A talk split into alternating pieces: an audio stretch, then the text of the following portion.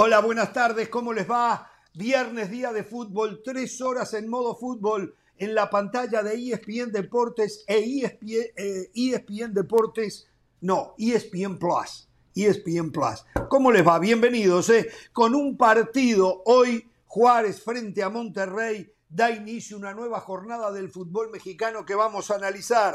FIFA le meterá mano al mundo de las transferencias para que los equipos formadores no queden afuera del derrame de dinero. Javier Tebas, presidente de la Liga Española, le envía una seria advertencia al Barcelona y hace futurología con la Premier League. En México aseguran que el Tata Martino tiene prohibido convocar a Alejandro Sendejas y nos cuentan en ESPN que Greg Berhalter, el técnico de la selección de Estados Unidos, se relame los bigotes. Santiago Jiménez, con sus dos goles ayer en la UEFA Europa League, dice que es un mensaje al Tata para complicarle la decisión de las convocatorias al Mundial. Estaremos en Guadalajara con Jesús Bernal para que nos cuente cómo está el entorno y adentro el corazón del equipo, del rebaño sagrado, con el buen momento que tienen de la mano de Ricardo Cadena. Sí, el mismo Ricardo Cadena que acá pedían a gritos que lo corriesen. Por supuesto, Real Madrid será tema. Los próximos partidos sin Benzema, pero vaya casualidad. Partidos accesibles. ¿Saben que el Real Madrid de aquí hasta el Mundial solo va a jugar afuera un partido, ¿eh? no dentro del Bernabéu, sino afuera de visitante uno solo. A Brasil le sobran jugadores por un lado y le faltan jugadores por el otro. ¿eh? Bueno, Pereira con el día libre, otra vez, el miércoles libre, el viernes libre. ¿Quién pudiera ser Pereira en esta compañía? Eh? Qué bárbaro. Bueno, eh, pero regresa el señor José del Valle y vuelve el señor Andrés Agulla y José del Valle. Nos imaginamos que ayer, de haber pasado una tarde de desilusión futbolística, eh, cuando se puso a ver el bajo nivel del partido del Manchester United con la Real Sociedad y el bajo nivel, y voy a hablar de Cristiano Ronaldo en un ratito, del ídolo de José del Valle. ¿Cómo le va del Valle? Primero que todo, eh, muy buena tarde para todos. Eh, perdón que tan temprano lo empiece a corregir, pero Benzema se va a perder el derby madrileño, 18 de septiembre contra el Atlético de Madrid. Si usted considera ¿Dónde se juega? ¿Dónde se juega? ¿Dónde se juega? En el, en el estadio del Atlético de Madrid. En el estadio del ese, Atlético ese de Madrid. es el, único partido ¿no? que va a jugar afuera de aquí al Mundial, creo, el Real Madrid. ¿Saben que no lo revisé? Estoy hablando y ahora me entran algunas dudas, pero parece que es el único partido que tiene de visitante. Si usted, si usted considera ese partido como visitante asequible, bueno, pero Jorge sabe que este verano tuve la, fortuna, la dicha de, compartir con Carolina de las Alas, la compañera con la que menos había compartido. Es más, con Andrés Agulla compartimos unos Juegos Panamericanos fantásticos durante 35 días. ¿Quién fue campeón allí? ¿Qué, selección fue campeón ahí? Ah. Uruguay. Uruguay. El Uruguay de Coito. Exactamente. Golazo, golazo del huevo Lozano. Jorge Ramos tiene esa pelota porque yo me la robé, lo digo públicamente, me robé la pelota para que Jorge Ramos tuviera souvenir. Pero le decía Jorge, le decía Jorge que tuve la dicha, la fortuna de compartir con Caro. Y recuerdo que estábamos tomando un café en Las Vegas con Caro, yo pagué por supuesto, y me dijo José, la verdad que cuando llegué a la banda una semana después, me di cuenta que tenía que hacer yoga, meditación, porque es un programa desgastante. Ah, eso sí.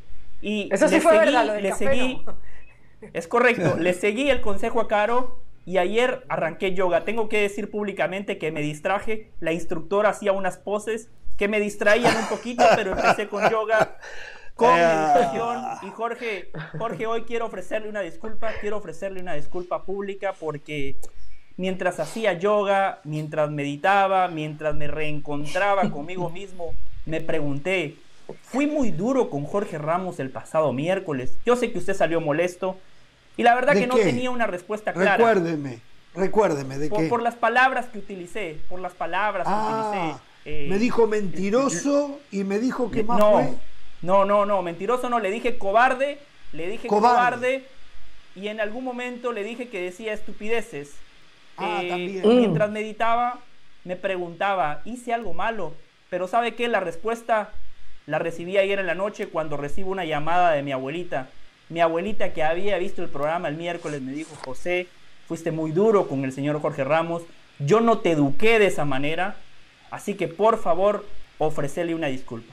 Habiendo ofrecido la disculpa y, espero que usted la acepte, si quiere podemos hablar de Mr. UEFA Europa League, pero hoy también quiero hablar de Mr. Copa Sudamericana. Sí, hoy quiero hablar de Luis Suárez, porque me parece una vergüenza, me parece una locura que haya gente que compare a Darwin Núñez con Erling Haaland. No, no, no, por favor, es una falta de ¿quién hizo para eso? Erling Haaland. ¿Quién hizo eso? ¿Sabe que algunos me escribieron? Yo nunca, nunca los comparé. La comparación la compara no, no lo digo por usted, la comparación tiene que ser Luis Suárez con Erling Haaland. Así que si me lo permite, en algún momento del programa quiero hablar de Mr. Copa Sudamericana y quiero compararlo con el gran goleador de No, no, Luis Suárez, ¿cómo va a ser Mr. Copa Sudamericana? Jugó un partido, no jugó, jugó unos minutos de un partido y quedaron eliminados. Él, él ni jugó. Entonces, ¿cómo lo va a llamar Mr. Copa Sudamericana Luis Suárez que jugó unos minutos de un partido? ¿De qué me está hablando?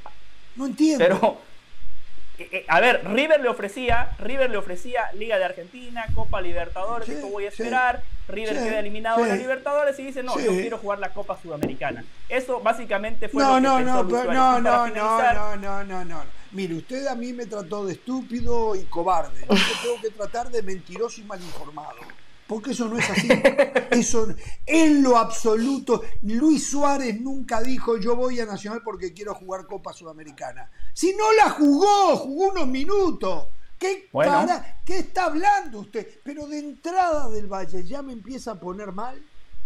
Primero informes. Y mire, primero informes. Y mire, Jorge, mire, Jorge, yo sé que mucha gente no está eh, preparada para esta conversación, pero Luka Modric ha sido mucho mejor que Andrés Iniesta. Hoy Luka Modric cumple 37 años, 37 años. Esta semana cumplió es 100 partidos en Champions, para cualquier 100 partidos, para cualquier 100 partidos en Champions con el Real Madrid, es decir, ganó una orejona cada 20 días.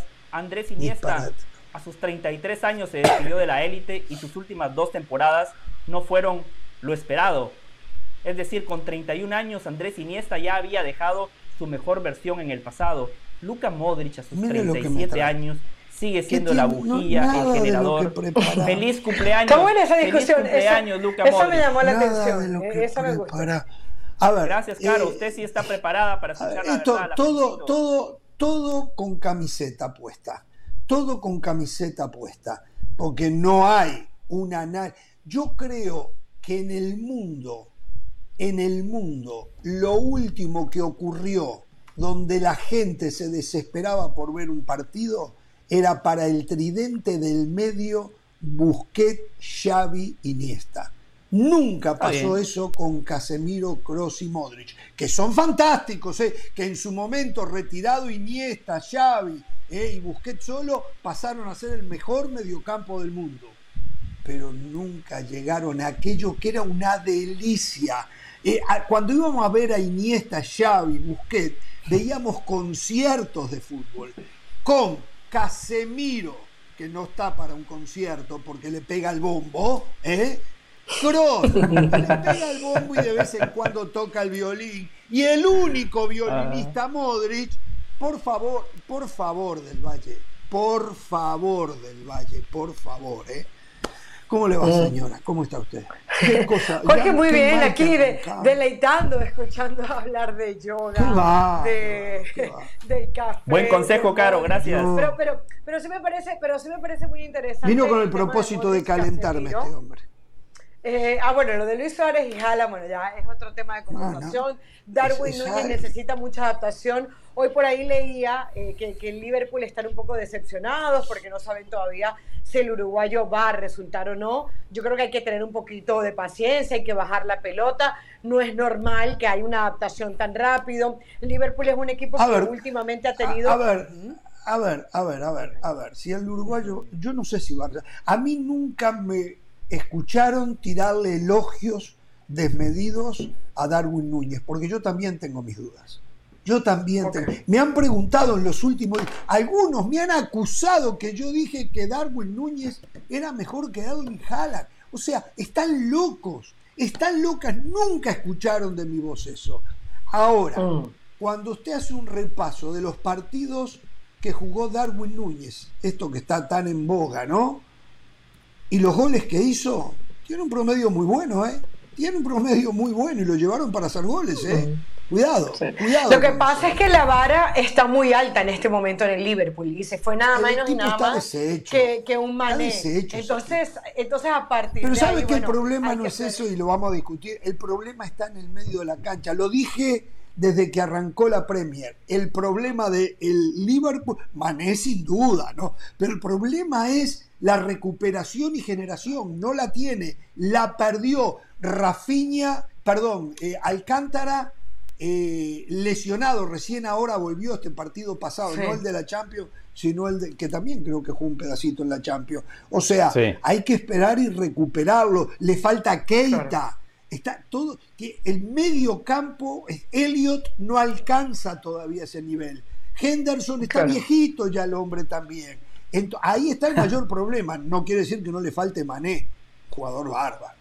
Termine, señor. Claro, claro. A ver, y, en este repaso que siempre hacemos al comienzo del programa para ya darle paso a Andrés, porque nos hemos distraído entre análisis y discusiones, eh, Ormeño ha sido convocado por Reynoso para los dos partidos que va a jugar la selección de Perú, entre esos ante México. Por cierto, Jorge, te recuerdo que vamos a estar, y a toda la gente de la banda, por supuesto, que vamos a estar en la cobertura de ese partido, tanto de México con Perú como México con Colombia en Pasadena y en Santa Clara. Vamos a estar en dos juegos, pero la noticia hoy es que Ormeño ha sido llamado y como que eso revolvió un poco las cosas en el chiverío. ¿Sabe que es la primera, vez que un jugador de Chivas juega para una selección extranjera? Eso, ah, iba eso. Ah. Sí, sí, eso, ¿no? Ah, que, en el chiverío están revolucionados porque aunque sabían que eso era algo que podía pasar, hoy se enfrentan a esa realidad. Jugador de Chivas en la convocatoria de Perú. Por cierto, Reynoso también llamó a Raúl Ruiz Díaz, que Gareca no lo, venía, no lo venía convocando. Está también La Padula como parte del ataque de, Perú. Así que bueno, Jorge, eh, noticia por ahí.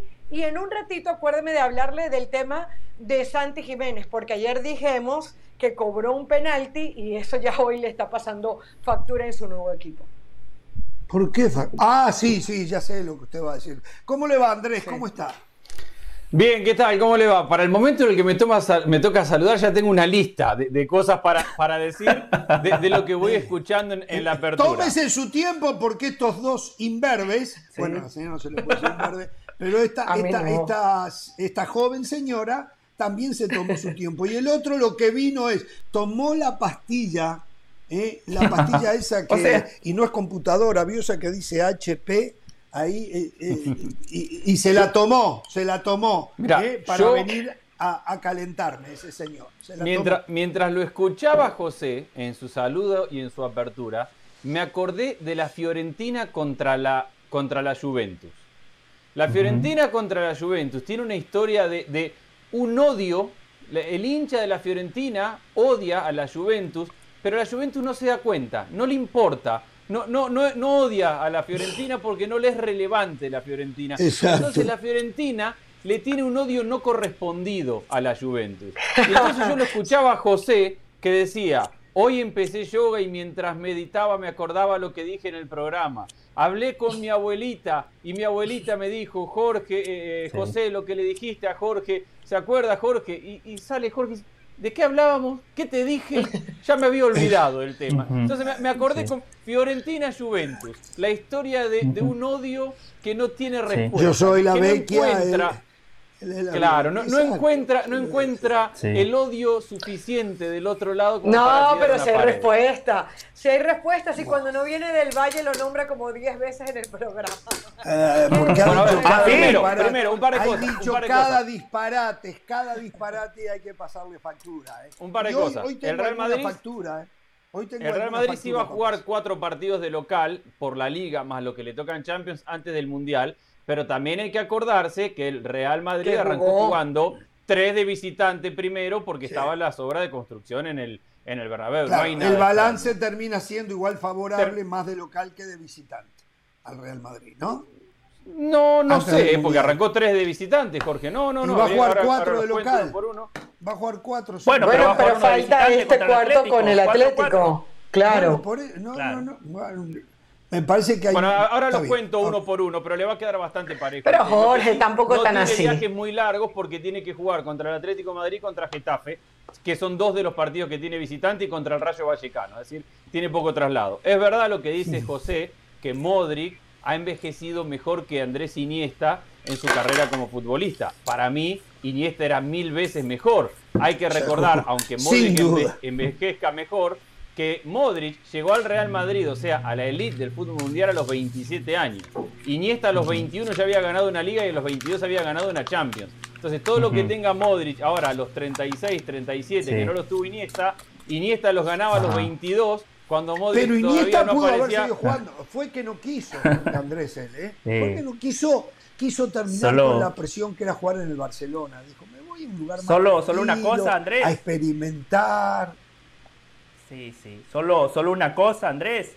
Esa primera Champions que ganó Iniesta, como las Champions que ganaron los hermanos Dos Santos con el Barcelona, ¿no? Porque no era protagonista. Es más, a Messi en esa primera Champions, Messi, el mejor jugador en la historia del Barcelona, alternaba a veces titular, a veces suplente, es más, la final ni la jugó porque, porque el técnico no lo tomó en cuenta, es cierto, había una pequeña lesión que sufrió Messi. Entonces, sí, Andrés Iniesta ganó esa Champions, esa Champions, pero no era el Andrés Iniesta que a partir del Pero José, si tenía, pero si tenía 20, pero si tenía 21, 22 años, ¿cómo va a ser el Andrés Iniesta campeón del mundo del mejor mediocampo de, de, la historia? Tenía 21, 22 años.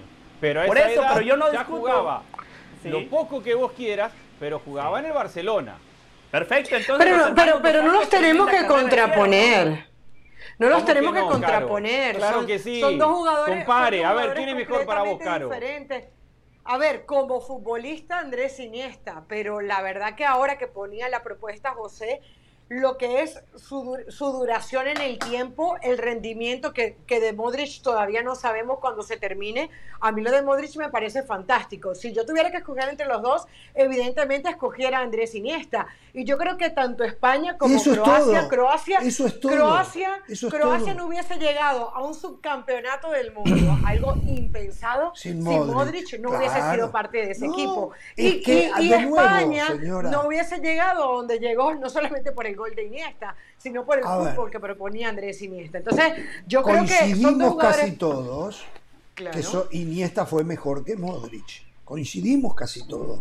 No, Ahora, no. estamos diciendo que Modric no ha sido un extraordinario futbolista que todavía desparrama talento.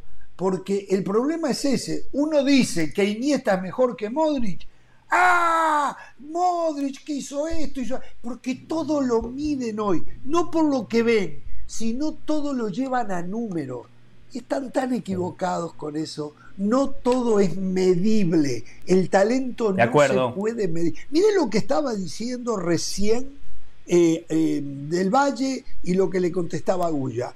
Eh, que a los 22 ganó una Champions. Sí, pero a los 22 jugaba muy poquito. Ok, pero recién pudo llegar a la élite a los 27 Modric. Bueno, pero antes de... O sea, todo lo llevamos a números. Pero ¿qué vemos? ¿Qué apreciamos? No, no podemos... Eh, yo no necesito una computadora para saber qué tipo de jugador es el que estoy viendo y el que vi durante 10 años. Pero aquí no se animan a opinar si primero no van y ven los números. Qué bárbaro, ¿eh? Esta es la Yo quiero opinar sin números. A, los futbolistas, ¿eh? Los números, no la capacidad. Los números. Bueno, déjeme, déjeme opinar, déjeme opinar sin números. Opine usted, déjeme opinar sin números. Correcto. Sí, sin números. Déjeme, déjeme opinar sin números. Ya me tiene caliente. usted acaba de hacer esa aclaración, porque justamente cuando yo digo que Modric es mejor que Iniesta, no estoy diciendo que Iniesta haya sido malo, y si usted piensa lo opuesto, usted tampoco está diciendo que Modric sea malo. Qué bueno, qué bueno que aclaramos eso, porque hay mucha gente que muchas veces le cuesta entender.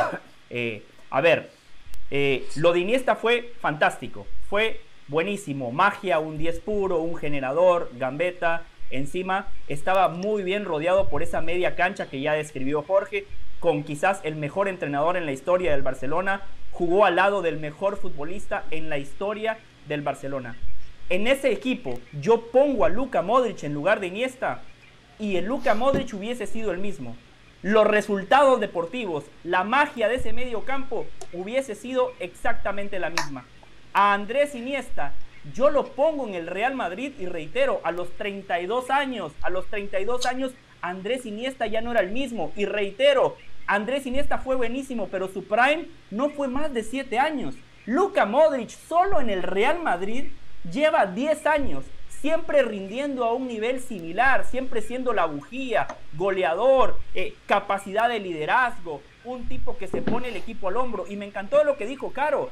El mundial que tuvo Luka Modric con Croacia fue superior al mundial que tuvo Andrés Iniesta con España. Lo que pasa es que la gente se, queda, se queda con momentos fugaces. Andrés Iniesta marcó el gol, un gol que le dio un título mundial a España. Ustedes analizan el mundial que tuvo Andrés Iniesta, estuvo lejos, estuvo lejos de lo que había sido su temporada con el Barcelona. En esa selección, Xavi Hernández fue mucho más determinante que Iniesta. En Croacia, Croacia llegó hasta donde llegó gracias a Luka Modric. Iniesta fue mejor que Xavi, Xavi jugó un mundial extraordinario. Iniesta jugó mejor que Xavi, el mundial del 2000. No, Pero bueno. no, a ver, yo, yo simplemente voy a decir una cosa. No, no, me parece que es un factor mínimo el juzgar si un jugador ha estado en su mejor, en su máximo nivel por un año más o dos años más. Al final de cuentas, es un factor, pero no me parece decisivo. Así como eh, hoy. Andrés, para José del Valle, Ronaldinho, que en, el pico alto estuvo, ¿qué? ¿Cuatro años? ¿Tres años? ¿Cuatro años? el mismo Maradona. Eh, Maradona. exacto. Ronaldo.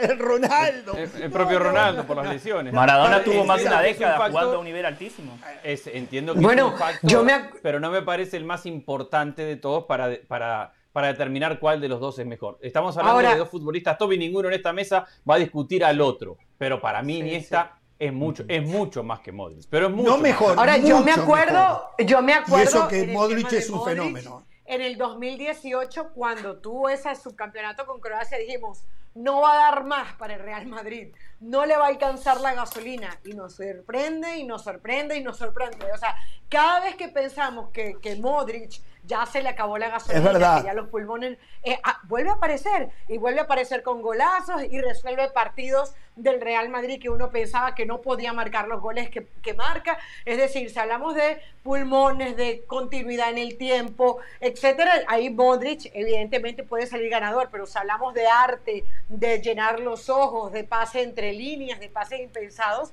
ahí termina ganando Iniesta. Pero claro, hay una cosa que tiene que ver con el físico de uno y otro. Así, Iniesta llegó antes a la elite, mucho antes. Iniesta a los 20 ya estaba en el primer equipo del Barcelona.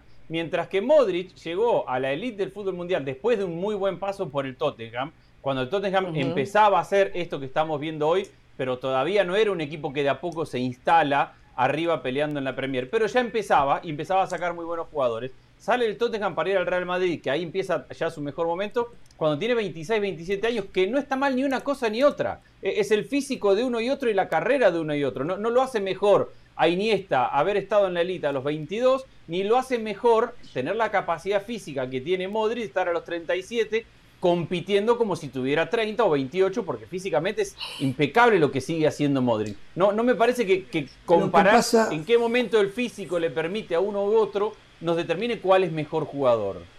Hablar en estos momentos de este tema le da una ventaja a Modric porque está activo y claro, está vigente. de semana está vigente. Dentro de 10 años, muchos de los que hoy equivocadamente podrían pensar como del Valle, ya van a cambiar, porque ya se enfrió mm. la presencia en la pantalla de televisión los fines de semana de Luka Modric y se van a recordar que ir a ver a Iniesta era ir al teatro del fútbol, no era ir a ver un partido de fútbol. Eh, es que ni siquiera se pueden...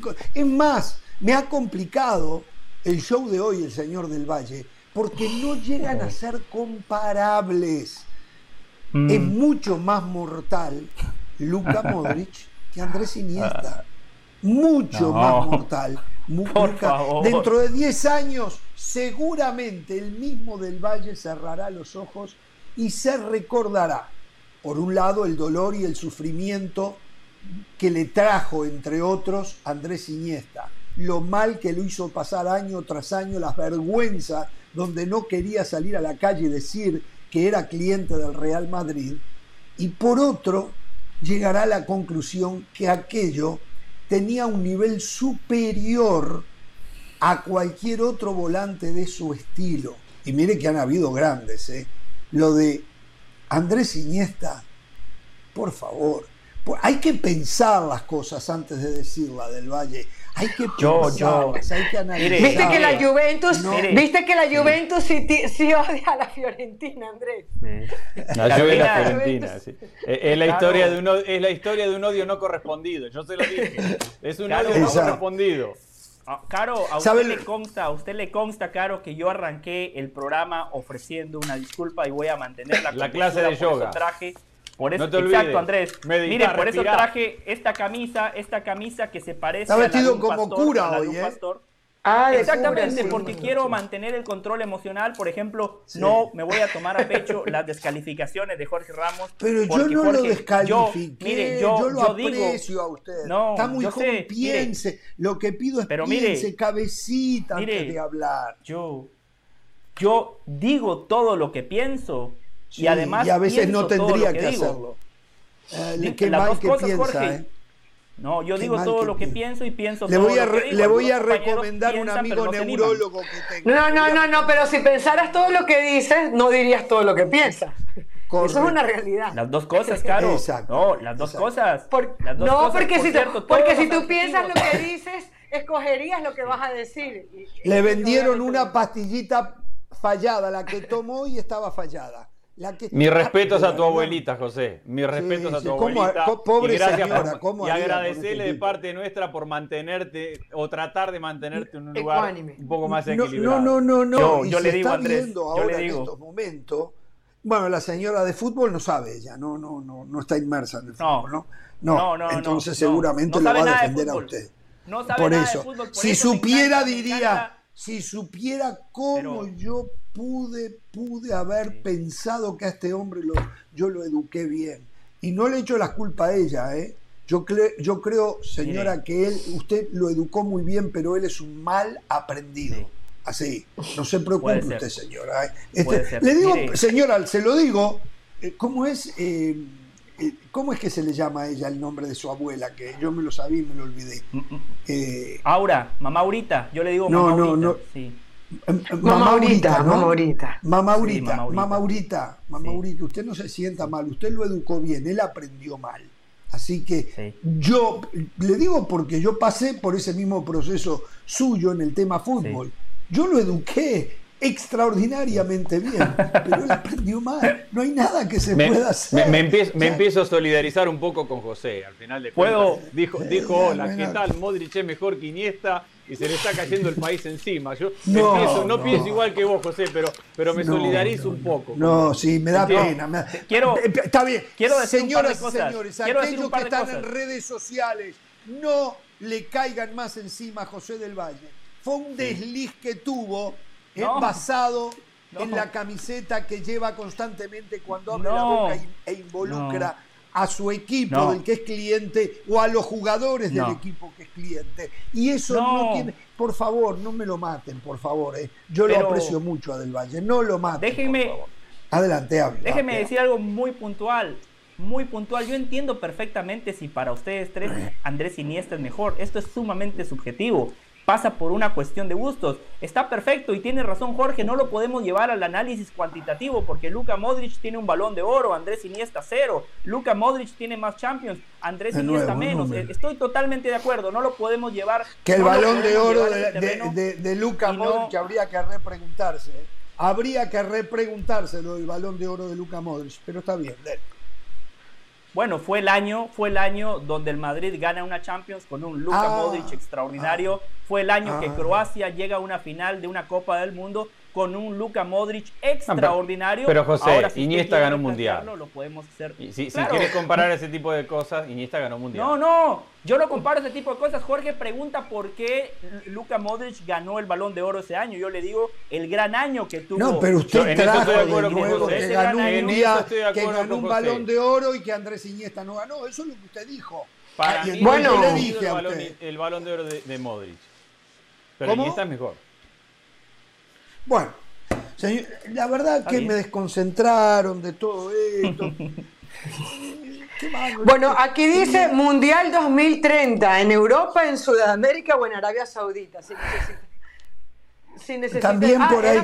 Hoy vinieron decididos a meterme el dedo en la llaga. Ahora la señora de la sala, ¿por qué? Porque el Mundial 2030 le corresponde a Uruguay con Argentina, Chile y Paraguay.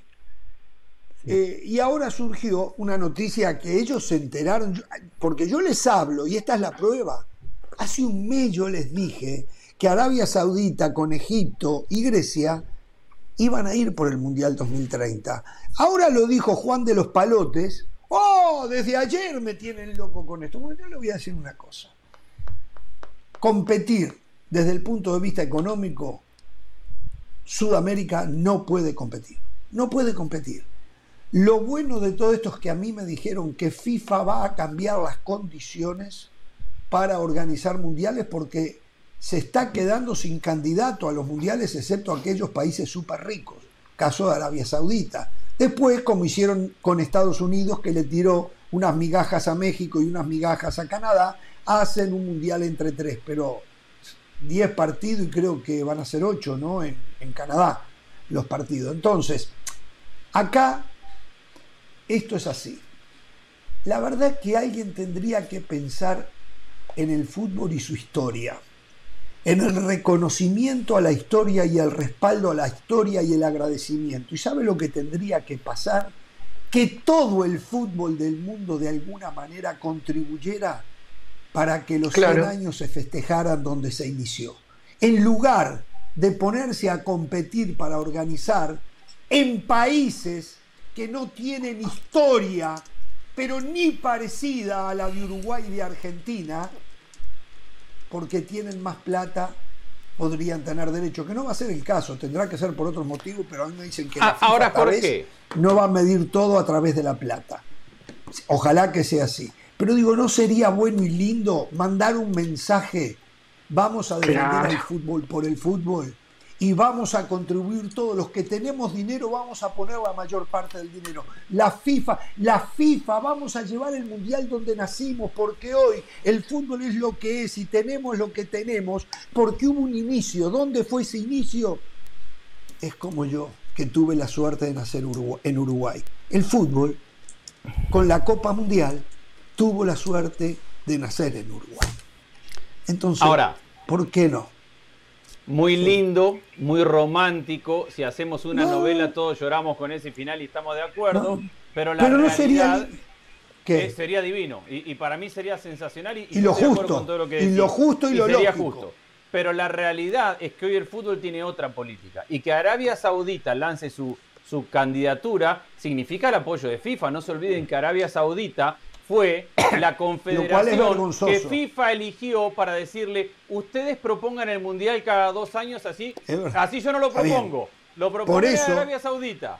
Entonces, eso es lo que yo estoy diciendo, no es una pena, no es una pena quitarlo en el lugar, en el Belén del fútbol, en el Belén del fútbol, que es Uruguay, quitarlo de ahí y dárselo a un sector del mundo donde el fútbol lo único que es es una vía marketinera para promocionar un Estado?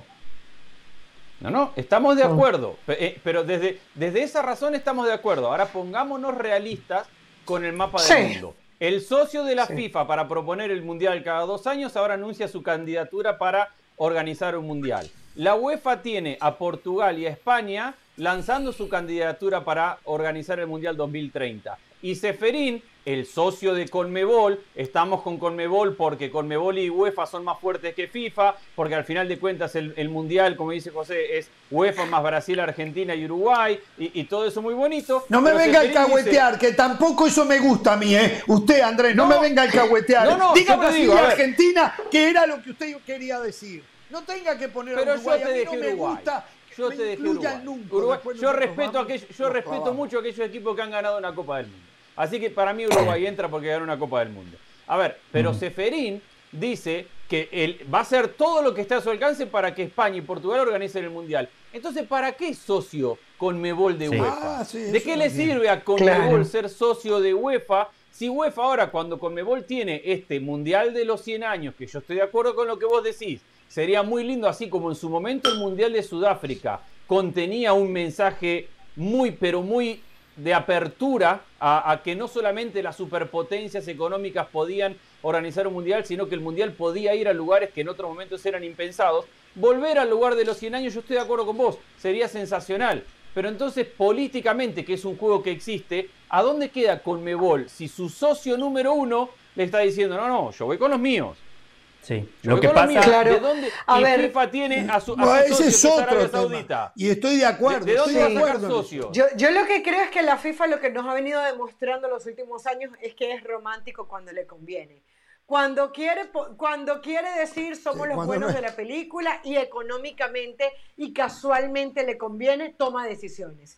Y, y ha pasado, pero en los últimos años, lo de Arabia Saudita, Sí, claro, allá se violan los derechos de la mujer, pero es que justamente estamos tratando de incluir a la mujer en el fútbol y por eso es que estamos tomando las decisiones. Y FIFA es eso, FIFA es políticamente correcto cuando le conviene. Y luego mira para un lado. Sería hermoso, sería maravilloso porque yo creo que independientemente de lo del cariño o no que uno pueda sentir por Uruguay, por Argentina, por, por, por Sudamérica, creo que sería una respuesta de que, bueno, los que gobiernan el fútbol piensan algo en la historia, quieren recordarle a la gente dónde fue el primer mundial de fútbol. No todo pasa por la plata, pero la verdad es que las muestras en los últimos años es una eh, una mm, eh, eh, señal inequívoca de que el fútbol no se maneja así, de que el fútbol hace mucho tiempo las decisiones se toman por mercadeo y tanto es así que cuando fue en Sudáfrica 2010 y en Brasil 2014 también dijeron se acaba el tema de las rotaciones porque ¿cómo le damos a África otro mundial de fútbol? ¿Cómo le damos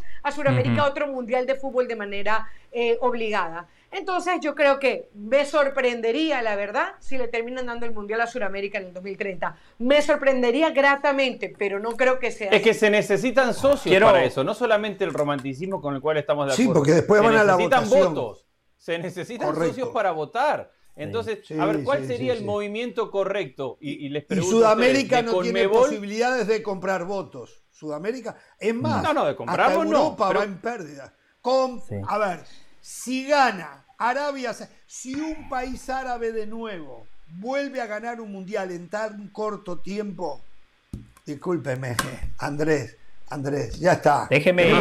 Eh, mire, es más, Carolina recién hablaba. Yo quiero saber si después de este mundial en Qatar va a cambiar la situación de la mujer en ese país. Quiero, quiero ver, a ver si FIFA logró algo con eso. Déjeme, déjeme decir algunas cosas, algunas cosas. Tengo algunos problemas de audio, por eso los dejo terminar a ustedes primero.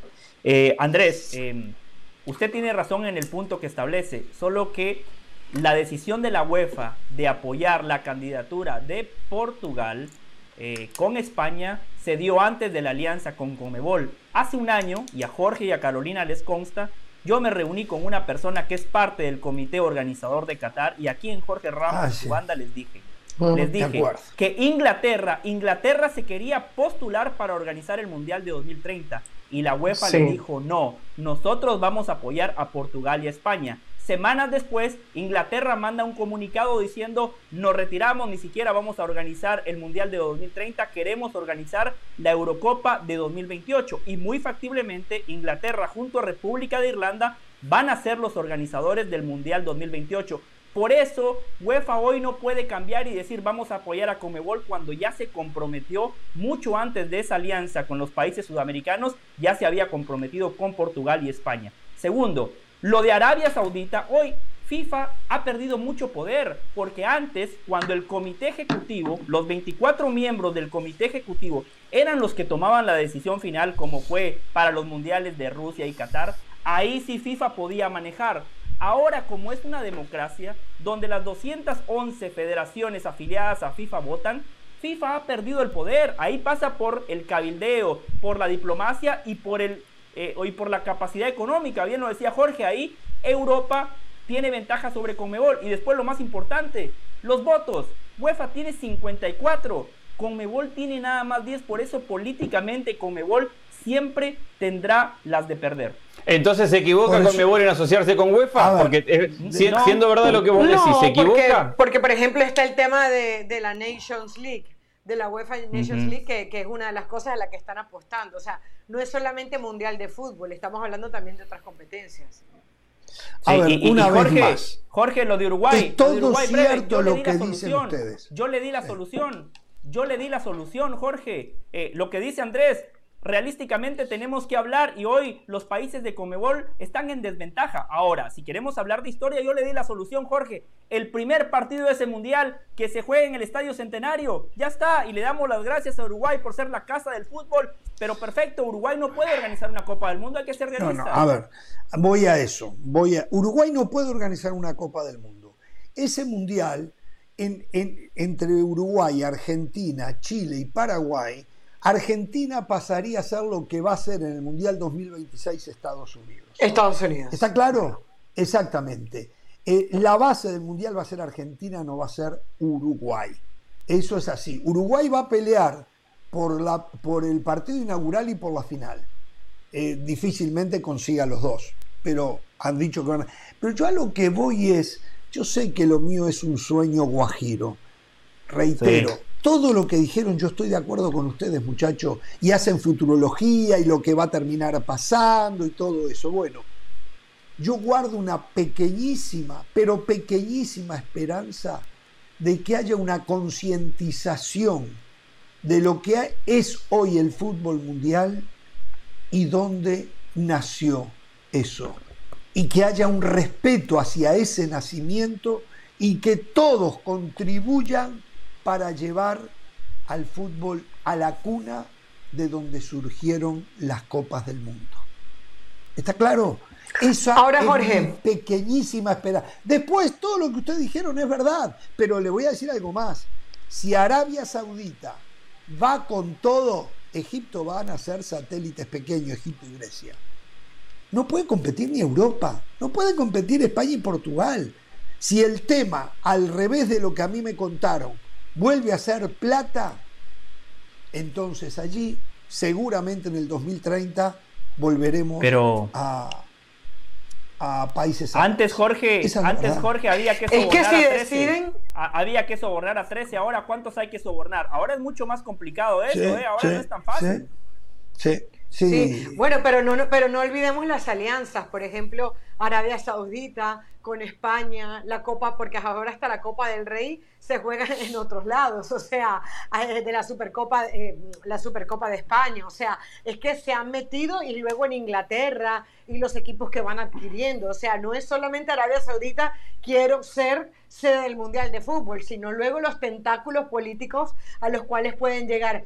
Pero Jorge, hay una cosa, a ver, si, si es Suramérica, uno es el primero que dice, bueno, vamos a tenerle fe a Suramérica, pero siendo realistas, uno sabe que nuestros gobiernos al final, la mayoría de las veces no suelen estar capacitados. Yo recuerdo haber estado en Brasil 2014 y minutos antes de que J. cantara la canción eh, de, la inauguración, la gente estaba tirando bombas lacrimógenas en Lapa y, y ahí estábamos. O sea, Pero acuérdese, Caro, Caro, tuvieron que hacer estadios y estadios. La FIFA ya no va a requerir eso. La FIFA entiende que deja a los países endeudados con elefantes blancos y no se quieren hacer más responsables. Veremos una actitud diferente después del 2026 me lo dijeron a mí. Eso es utópico, muy ojalá, buena que ojalá que todo eso que No, no, no, no, no es utópico. Eh, no, no, es, utópico. No eh, está pasando seguir embarcando a los países. Claro, y lo mismo pasa con los Juegos Olímpicos, porque, porque se están quedando sin candidatos. Por eso los Juegos Olímpicos decidieron a las dos sedes que fueron finalistas la última vez, eh, París y, Los Ángeles, en vez de elegir una y reiniciar un proceso otra vez, dijeron, ¿saben qué? Uno para cada uno, porque es difícil conseguir cada vez más ciudades que se quieran embarcar en proyectos que económicamente son difíciles. Y hay un cambio completamente en la FIFA y es no de ponerse en el lugar de vengan y ofrezcan a ver quién tiene más, sino a ver cómo trabajamos juntos para hacer un mundial en tu sede. Y de ahí la apertura a más países, y de ahí la, apertura a involucrarse más en la organización. Que sea perfecto, y le voy a decir algo más. Pero que hay un cambio, hay un cambio en eso. Sí, 48 equipos lo hacen de va a más difícil. ¿A quién le importa eso? Pero la FIFA, ¿cuál va a ser la campaña? Que ya lo dijo la Conmebol, para el Mundial en Conmebol la campaña va a ser recurrir a toda la historia constante del fútbol sudamericano y lo que ha contribuido a que el fútbol sea lo que es hoy eh, y todo lo que ocurre donde es una religión prácticamente. La FIFA tendrá que decirle al mundo que no le importa la historia, que no le importa la pertenencia, que tendría que tener para con esa historia, que le da la espalda, que lo importante es tener lujos para llevar el fútbol. Entonces, la imagen de la FIFA se va a deteriorar. ¿A quién le importa? Y seguramente a casi nadie. Pero es un hecho que va a pasar. Es un hecho que va a pasar. Los cuatro gobiernos de los cuatro países sudamericanos han asegurado el respaldo al proyecto del Mundial 2030 en Sudamérica. Eh, también existe la posibilidad que alguno se dé vuelta, no lo sabemos, eh, pero hasta ahora los cuatro gobiernos han dicho sí vamos a respaldar. Y reiteramos, y Jorge, el cuaderno de cargos va a ser mucho más leve de lo que históricamente ha sido para que el Mundial se juegue en Sudamérica. Y, y posteriores mundiales también. ¿eh? Y con respecto a lo que decía Caro de las manifestaciones en, Brasil que todos vimos, los mundiales y los grandes eventos son un escenario para que cada país salga y proteste por sus propias problemáticas, porque al final de cuentas es un escenario mundial. Yo prefiero un Brasil con protestas y no un mundial en Rusia o un mundial en Qatar donde nadie va a protestar. A mí dame un mundial donde la gente salga a la calle a protestar y no uno en un lugar donde no se pueda protestar. Yo prefiero, me quedo con el mundial en Brasil y con la protesta y con el desfile Estuvimos con los dos mundiales y con la gente reclamando eh, sí la fiesta un, mundial con libertad de expresión básicamente. La fiesta de Brasil a pesar de eso que decía Carolina fue muy superior en Brasil que en Rusia. Claro Claro, claro. Bueno, de hecho se consideró el último mundial realmente alegre, el último mundial en donde la gente realmente se, se, divirtió y vivió el mundial. Ahora, Jorge, si tuviera que escoger entre Arabia Saudita, Grecia y Egipto, me voy antes con Portugal y España, evidentemente. O sea, primero Suramérica y después creo que tiene mucho más mérito, y hablemos de meritocracia, España y Portugal. tienen más historia en el fútbol, tienen más historia en el fútbol. Claro, ahora la información que a nosotros nos llegaba y que, y que rondaba en Europa era que esta alianza entre Seferín y Domínguez iba a repercutir en que Europa iba a apoyar a Sudamérica para esta candidatura y que Sudamérica apoyaría a Europa en la próxima candidatura. Por eso Yo había escuchado eso también. Las palabras de Seferín. En, los últimos días. Pero vamos a esperar a ver si eso no termina ocurriendo todavía. ¿eh? Vamos a esperar a ver si eso no termina ocurriendo todavía. ¿eh? Sí, José. puede ser, Puede ser que, efectivamente en conversaciones prometan eso. Ahora veámoslo de un punto de vista práctico.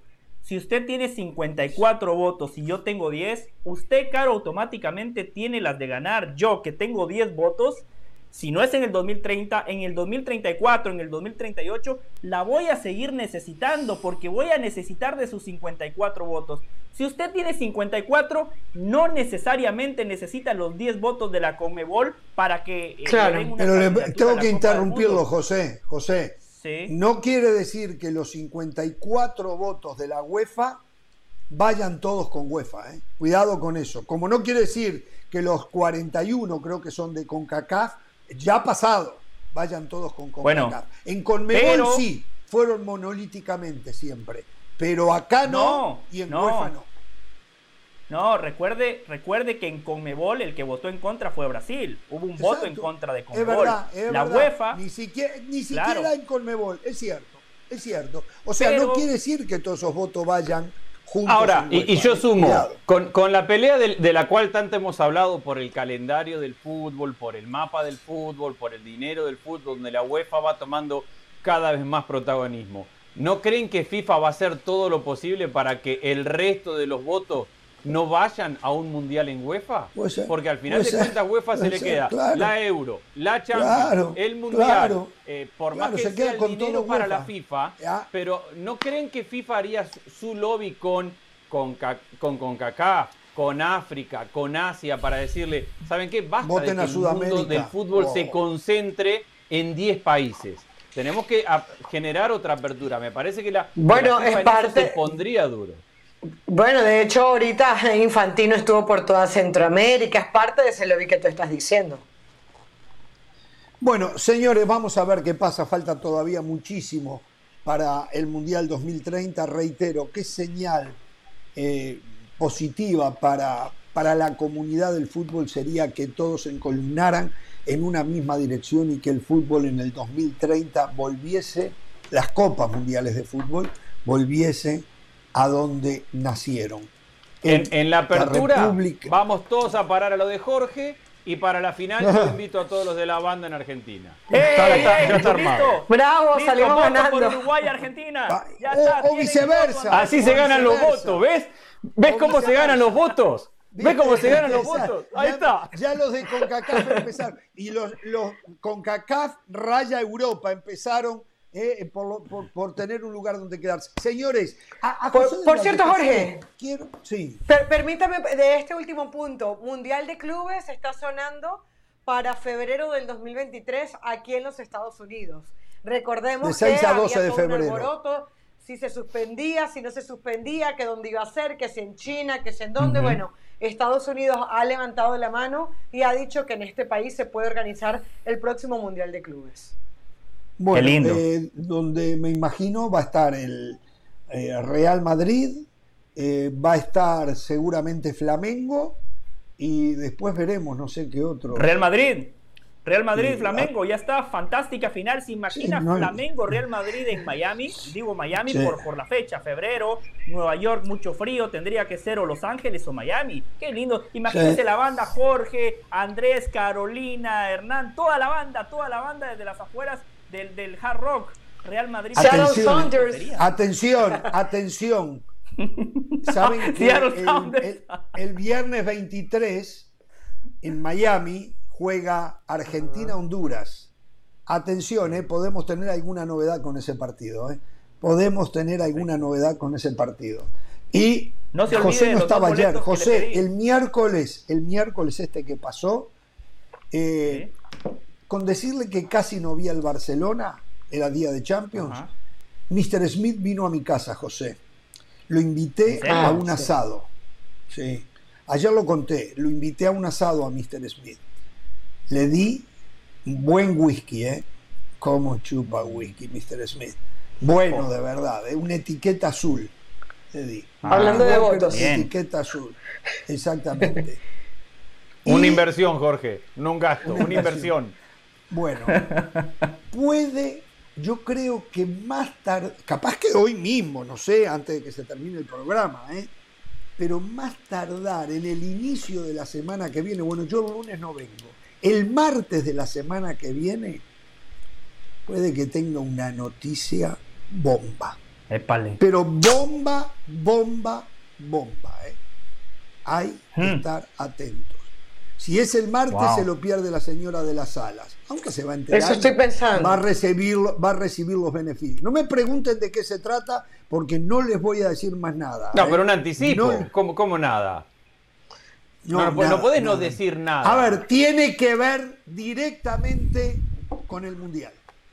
tiene que ver directamente y exclusivamente. Ah, directamente con el mundial. Con el con este mundial, ¿no? Vamos este todos. Con este, con este, ahora el de Qatar. Ajá, ok, ok. Con este, este. Eh, mire, eh, del Valle, eh, estamos trabajando en eso, a ver si vamos todos. Estamos trabajando. pero tengo que comprar un par de botellas más de whisky. La etiqueta azul no alcanza, no Sí, sí, porque el hombre, el hombre me decía, ¿me das más té con hielo? Me decía, quiero más té con Él le llama té con hielo. Ice tea, ice tea me decía. Y yo le llenaba y le llenaba y le llenaba y le comía al oído. Así que atención, ¿eh? Estoy 99.99% seguro que la semana que viene explota la bomba. Y no más allá del miércoles. No más allá del miércoles. Pero bueno, señoras y señores, eh, mírenlo, ahí está. El señor Jesús Bernal, que últimamente debe estar con una sonrisa de oreja a oreja, se debe de recordar lo que, eh, lo, que, se, decía, en este, este programa eh, de alguno de los integrantes de la banda, donde a Ricardo Cadena lo querían mandar encadenado de pies y mano a algún lado a San Quintín, no sé, porque no lo querían ver más como director técnico de Chivas y hoy se tienen que guardar la lengüita donde no les da el sol. ¿eh? Este, ¿Cómo le va Jesús? ¿Cómo anda?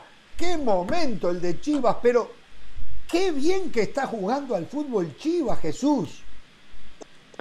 Saludos Jorge, compañeros, muy buena tarde. Yo tengo la duda, ¿dónde es donde no da el sol, Jorge? Ah, bueno, eh, usted no se lo puede ver, solo se lo puede tocar. muy bien, muy bien. Pues mira, el equipo, el equipo de Chivas, como lo mencionas, ¿no? Jugando, jugando bastante, bastante bien por ahora, ha sacado muy buenos resultados, seis partidos sin derrota. En ese periodo de tiempo son eh, cuatro triunfos y dos empates los que registra el equipo dirigido por Ricardo Cadena, pero hay una clave es un equipo que se defiende bien. Es la mejor defensa en lo que va de este torneo hasta ahora. y eso le, ha valido para. sin ser defensivo. Sin, serlo. Porque no significa que es un equipo defensivo que se cuelga atrás. No, nada de eso. No, no, no, no. Se defienden muchas veces a través de la posesión de la pelota, de hacer alguna presión agresiva para recuperar el balón. Y, le ha dado resultados, sobre todo ha encontrado las piezas clave, digamos, más allá de que contra Tijuana hubo rotación, ha encontrado esas piezas clave que le han dado el sustento a, los resultados, ¿no? Tiva Sepúlveda, Luis Olivas, el propio Guacho Jiménez, Chiquete Orozco, Fernando Beltrán, ha recurrido sobre todo al tema de la cantera para sacar esto adelante y ahí va, está a dos puntos de amarrar el repechaje y todavía con una posibilidad lejana, pero posibilidad al fin de poder llegar directo a la liguilla. Sí, eh, tienen que coincidir una serie de resultados. Em, hoy nos imaginamos que eh, todo está mucho más calmado, que Ricardo Peláez vive otro... Oh, ¿Cómo lo han destrozado a Ricardo Peláez acá? ¿Qué dirán aquellos que le pegaron y le pegaron? Eh, lo habían agarrado, ¿te acuerdas Jesús? Era, era el deporte y el entretenimiento pegarle a Ricardo Peláez acá en este programa. ¿eh? Espero que nos deje hablar en un rato. Nada más a entretenerse pegándole a, Ricardo Peláez. ¿Qué dirán? Y en un ratito los vamos a escuchar. Eh, hoy podemos decir que Ricardo Cadena termina este torneo sin absolutamente ningún lugar a dudas, ¿no?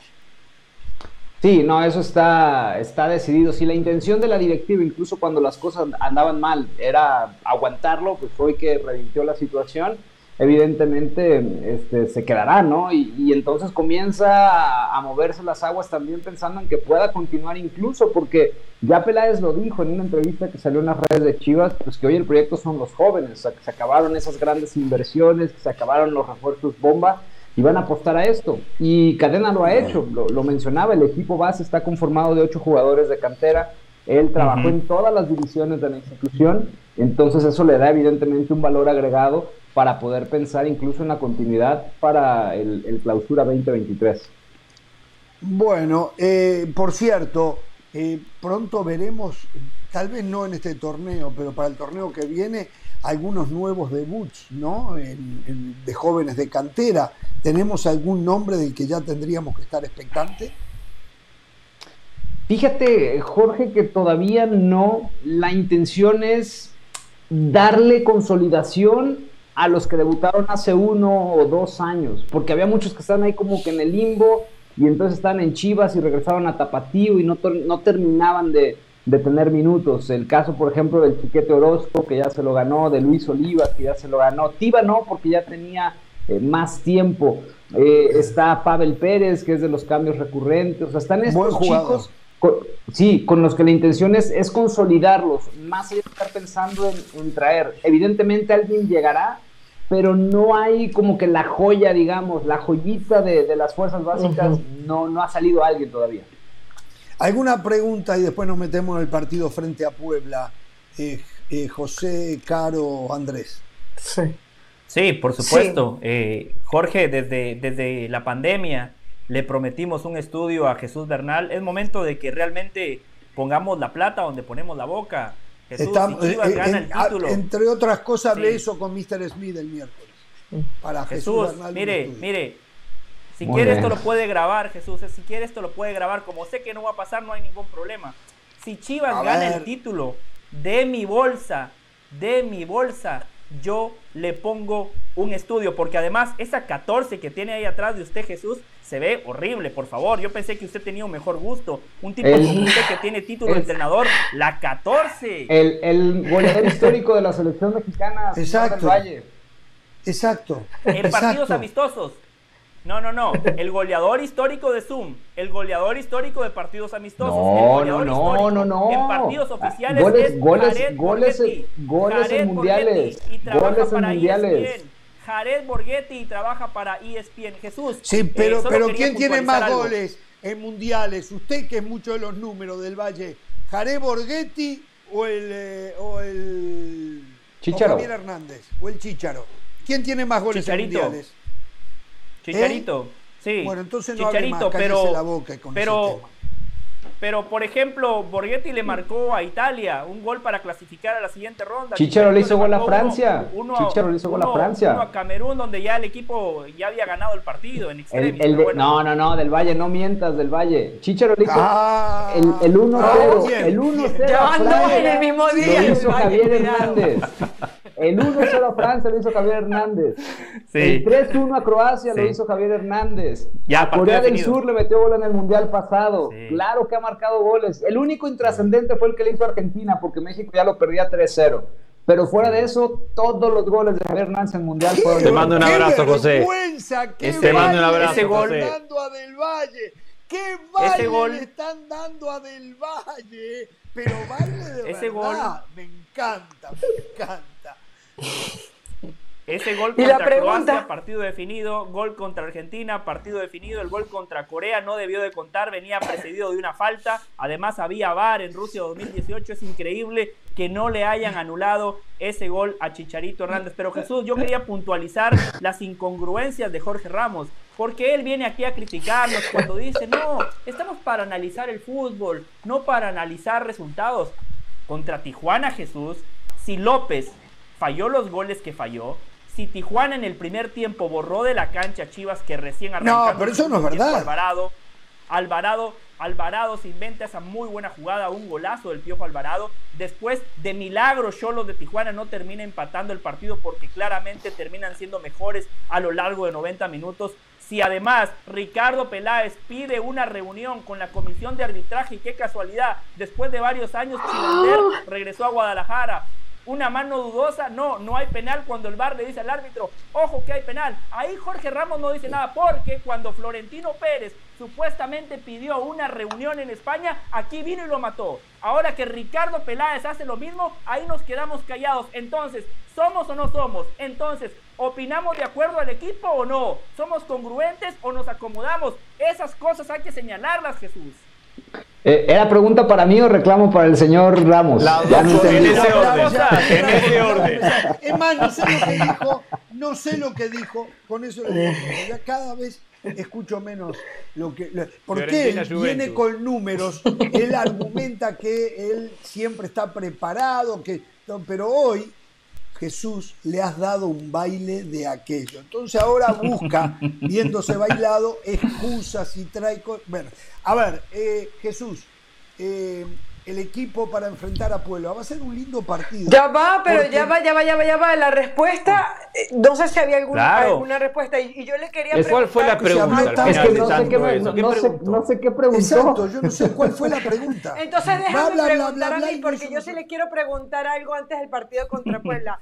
Jorge, porque ayer puntualizábamos algunas de las cosas positivas del equipo de cadena, ya el tema defensivo se ha hablado cómo ha mejorado el equipo, lo de Guacho Jiménez, a mí me ha impresionado, y lo decía ayer, lo de Brizuela, pero, eh, o, que no dependas hoy de un Alexis Vega que no fue titular en el último partido y, te anotó Ormeño. Ahora, hay algo que tú, que no solamente eres nuestro corresponsal, sino que eres... Eh, eh, uno de nuestros técnicos. Yo te pregunto, el, Jesús, el técnico el, técnico, el es el técnico. No, no, no, no, no, Alvarito Morales le quitó el lugar, Caro. Alvarito no, pero no está en este programa. En este programa, el técnico es el señor Jesús Bernal. Que quede claro, bueno, Armadito este Morales puede que lo tenga, pero no aparece acá. Lo hemos invitado y no quiere venir. Tal vez porque tiene miedo de pasar vergüenza acá. Todo lo contrario, él me dijo que Eli, no va a Eli Patiño. Eli Patiño también es técnico. De la noche. Pero ella no, no es partícipe este Por eso, por eso, por eso, por eso. El técnico de la banda, el técnico de la banda es Jesús Bernal. Ahora, em, Jesús. ¿Hay algo que tú sientes que en realidad ha hecho la gran diferencia en este equipo de cadena porque al final, bueno, son resultados, algo que, que Chivas hace mucho tiempo no obtenía.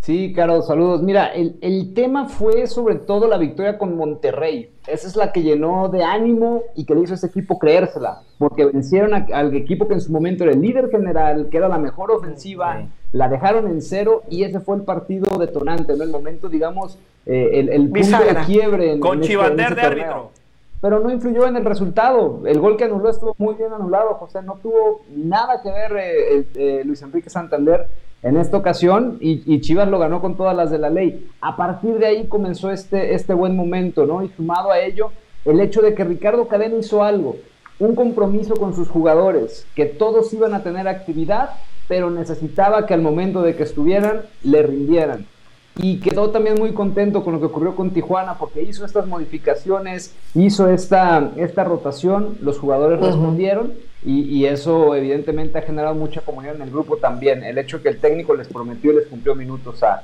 los futbolistas.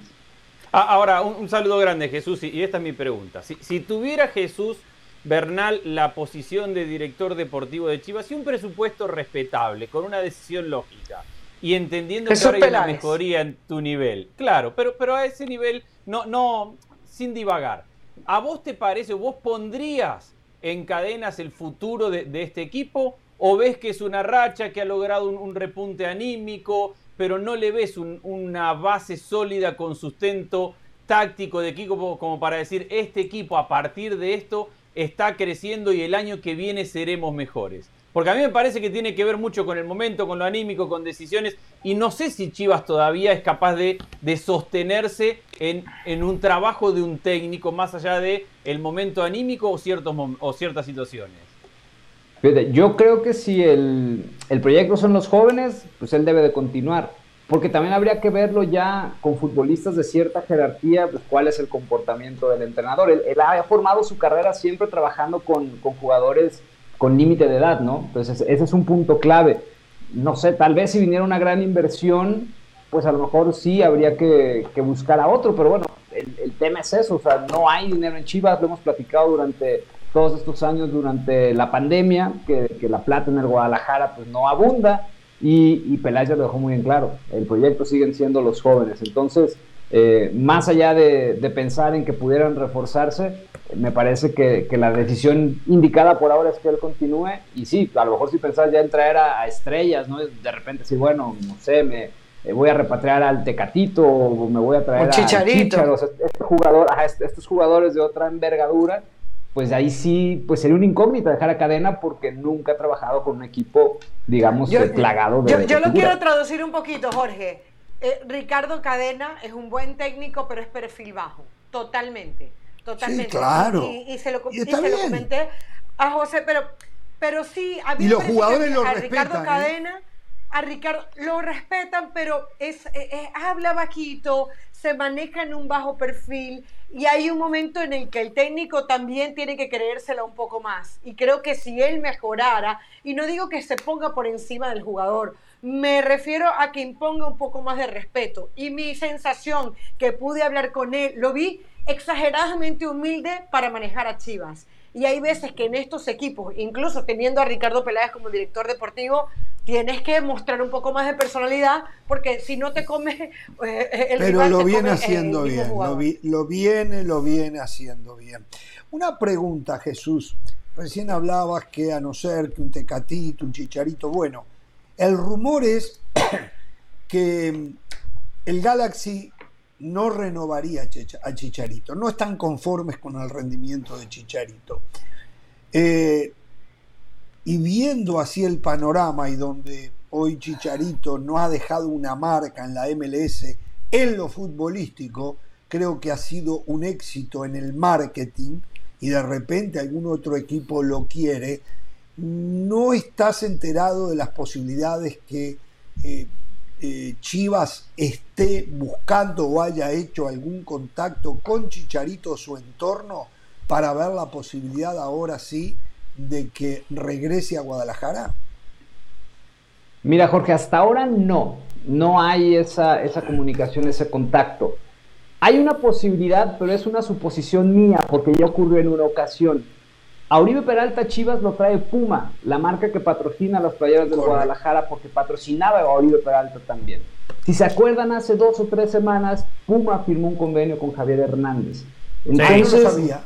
Es, esta es la única opción que yo vería. O sea, que Puma le invierta a Chicharo para traerlo a Chivas y pagar su sueldo de que llegue.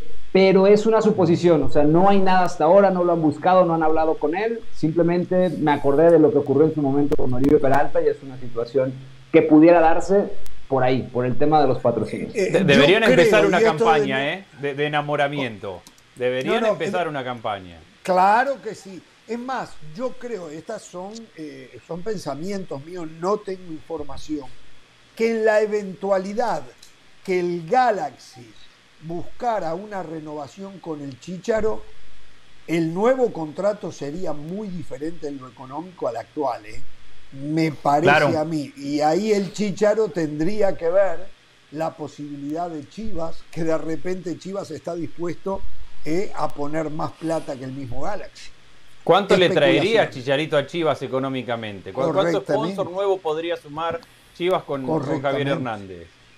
Sí, nada más también hay un tema con Chicharito. Digo, en marketing, 20 playeras y demás sería un hitazo, pero Chicharito en Guadalajara no podría hacer vida. O sea, sería imposible para él vivir. No, no podría salir como anda eh, en Los Ángeles, por ejemplo. Eh, arrastraría mucha gente donde sea que fuera. No podría estar comiendo en un restaurante. O sea, es, es difícil esa parte, ¿no? Sí. Es, yo por eso digo, no, no sé hasta ahora de un acercamiento y lo único que se me ocurre es eso, que Puma lo quiera convencer, convenza a Chivas y que pueda llegar de esa manera. En, en este momento, esta temporada, Chicharito cobra 6 millones de dólares en el Galaxy. Correcto. imposible. Ni Tigres le paga eso a Guiñac. Ni Tigres le paga eso al mejor futbolista de su equipo. Ni el América le paga eso al cabecita que lo acaban de fichar con un salario estratosférico. Ni el América está dispuesto a renovar a Guillermo Ochoa bajo el mismo salario que tiene ahora. Chivas no le puede dar esa cantidad de dinero. Lo que dice Jesús lo compro porque encima ya porque además no lo vale. Mediática. Pero José, yo tengo una pregunta. ¿Quién le va a dar ese dinero a Chicharito a partir de la próxima Nadie, nadie, no lo vale. Nadie, no lo vale. Nadie, nadie, nadie. Por eso, ahí va lo que dice Jesús. En la MLS no le dan seis, pero quizá le pueden dar tres y mantiene la calidad de vida. Donde la Pero tres en Chivas podría ser, ¿eh? Tres en Chivas creo yo, Jesús, que podría ser. Y más con la ayuda de un patrocinador como podría ser Pumas. Sí, no, o sea, yo, estoy seguro que si, o sea, si Puma ayuda, por supuesto que, se puede dar. Ahí el, el, ganador a final de cuentas eh, es la marca. Ellos son los que obtendrían los beneficios de traer a Javier Hernández y Chivas, bueno, pensando en el plano deportivo y en la cuestión de la taquilla y derechos de tele y todo esto que pudiera generar. Eh, pero es la única opción que veo. O sea, yo, yo no veo a un Chivas pagando 3 millones de dólares al año. Un sueldo tal vez de millón y medio de dólares lo vería más viable. bueno, es, es, cuestión de si hay interés, o sea, si, si Guadalajara quiere y Javier Hernández quiere, pues de que Puma ponga un poco de dinero y pudiera darse. Pero insisto, no es información, es algo que se me ocurre sí, porque sí, ya sucedió sí, con sí. Oribe Peralta en algún No, momento. no. ¿Cuánto le pagan a Dani Alves en. Pumas? Bueno, vamos, Oh, perdón, vamos a pero hoy Chicharito terminando. sería un problema, Jorge, porque a ver, primero vas a traer un jugador sobrepagado y cuál es el mensaje que le estás enviando a otros, más allá que sea el Chicharito un Alexis Vega, no sé cuánto No, le pagarán a. Alexis Vega. No, y lo sobrepagado no porque te lo pero- vende. No, Te lo pero, vende pero, además Chicharito pero tiene además- un poder de además- marketing hoy que no lo tiene Alexis. Claro, Está bien, está, está- bien. está viendo solo la parte futbolística, Lo, lo- lo de marketing está bien, pero si hay algo que necesita Chivas desde hace mucho tiempo son resultados, Jorge. Y si Ah, por fin el equipo empieza a encontrar un camino, traer al Chicharito sería hacer un ruido. Un ruido sí, marketinero, pero la parte deportiva y futbolística probablemente se te vaya al traste. Yo no Perdón, tampoco, claro, tampoco Chivas tiene tantos jugadores y yo no soy un fanático de Chicharito. Tampoco tiene tantos jugadores mejores que Chicharito hoy, Chivas, como para decir. Bueno, pero- no, No no, tiene pero ninguno Chicharito mejor. Saldívar y Ormeño no son, JJ, son no. Chicharito. Son Sí. mucho Bueno, menos. El pero- fanático pero tienes Chicharito un- está ahí, Andrés, ahí abajo. El fanático J-. JJ Macías está en recuperación, JJ Macías Bueno, está en recuperación, los goles están llegando. No me parece que sea momento para Chicharito hoy en Chivas. A ver, eh, frente a Puebla, primero, está con este buen momento futbolístico del equipo. De a poco se comienza a ver una diferencia en las tribunas. Sí, Jorge, Más la verdad es que sí, el, el- el- el Guadalajara se ha comenzado a, a llevar más gente. Después de aquel duelo que regalaron los boletos contra Pumas, Sí. eh, empezó a, a- a la gente, de hecho se equiparó la entrada de- del último partido como local, eh, fue, creo que Rayados, después, no recuerdo si fue Rayados o hubo algún otro, pero fueron 34 mil personas las que ingresaron al estadio ese día. Eh, perdón, Pumas, fue Pumas. Regalan contra Rayados, Pumas fue el siguiente partido como local, ahí fueron 34 mil aficionados. Eh, ahora, pues seguramente con el momento de Chivas, partido en sábado, eh, al Puebla tal vez no arrastra tantos fanáticos, pero yo creo que la entrada va a andar por ahí. Ah, está bueno. Qué bien, ¿eh? Ay, ay, ay. Ah, Sí, sí. Bueno, a ver, Puebla es el rival mañana. Eh, un partido que invita a ver, porque lo que decíamos al principio, Chivas no solo está sumando puntos, está dando buen espectáculo, está jugando bien al fútbol, inclusive en la derrota el fútbol eh, es atractivo. Y Puebla es exactamente lo mismo, diferente, de, repente con diferentes caminos, pero todo apunta a que puede ser un muy buen espectáculo. ¿Por qué no jugó los otros días, no fue titular Saldívar y Formeño? ¿Por qué no jugó eh, Alexi Vega? Eh, ¿Qué fue lo que buscó? ¿Una rotación simplemente? Sí, fue un tema de rotación. El equipo iba a tener cuatro partidos en 11 días. Eh, entonces Toluca, Tijuana, Puebla y América. Todavía no culmina este trajín. El profe Cadena lo vio necesario y por eso es que decide dar rotación contra Tijuana. Pero mañana, mañana va con lo mejor que tiene. Sin el Nene Beltrán que está suspendido y sin Alvarado que formó parte de ese equipo eh, alterno, digamos. Son los dos titulares que no van a estar y entonces lo más probable es que contra Tigres vuelva a rotar para el fin de semana siguiente contra el América lanzar a la cancha lo mejor que tiene. ¿Tienes los 11 para mañana? ¿Sí? Jiménez en la portería, Chapo Sánchez, Tiva Sepúlveda, Olivas y Orozco en la defensa, Isaac Brizuela por derecha, eh, sería el Oso González el que toma el lugar de Beltrán junto con Morza Flores, por izquierda el Chicote Calderón que va en lugar de Alvarado y Alexis Vega con Ángel Saldívar en el ataque. Muy bien, entonces, bueno, completísimo. ¿Puedo hacer una preguntita más? Estamos trabajando en el estudio, Jesús. ¿eh? Sí, adelante. Muy bien. A, a ver, eh, terminado, si, si no me meto en- encima de nadie con el tema de Chivas, ¿qué va a hacer Atlas? Que se va a quedar afuera, después de dos títulos, se va a quedar afuera seguramente de- del repechaje y del- de la postemporada. ¿Va a tomar alguna decisión? ¿Se queda con que viene de ser dos años campeón y mantiene lo mismo? ¿Qué, qué va a hacer de Atlas ahora después de este torneo? No, el equipo mantiene al técnico, no, ahí tiene un crédito gigante después Sí, de haber claro. roto la maldición de 70 años y conseguir el bicampeonato. Pero Atlas está apuntando a la CONCACAF Liga Campeones. Ese es su objetivo. Quieren internacio- internacionalizar la marca, que el equipo dispute torneos y copas a nivel mundial. Y, y hoy ese es el foco, está ahí. en lo que será el próximo semestre. Seguramente se van a reforzar porque entienden que el equipo necesita jugadores para poder llevar la doble competencia en el clausura 2023.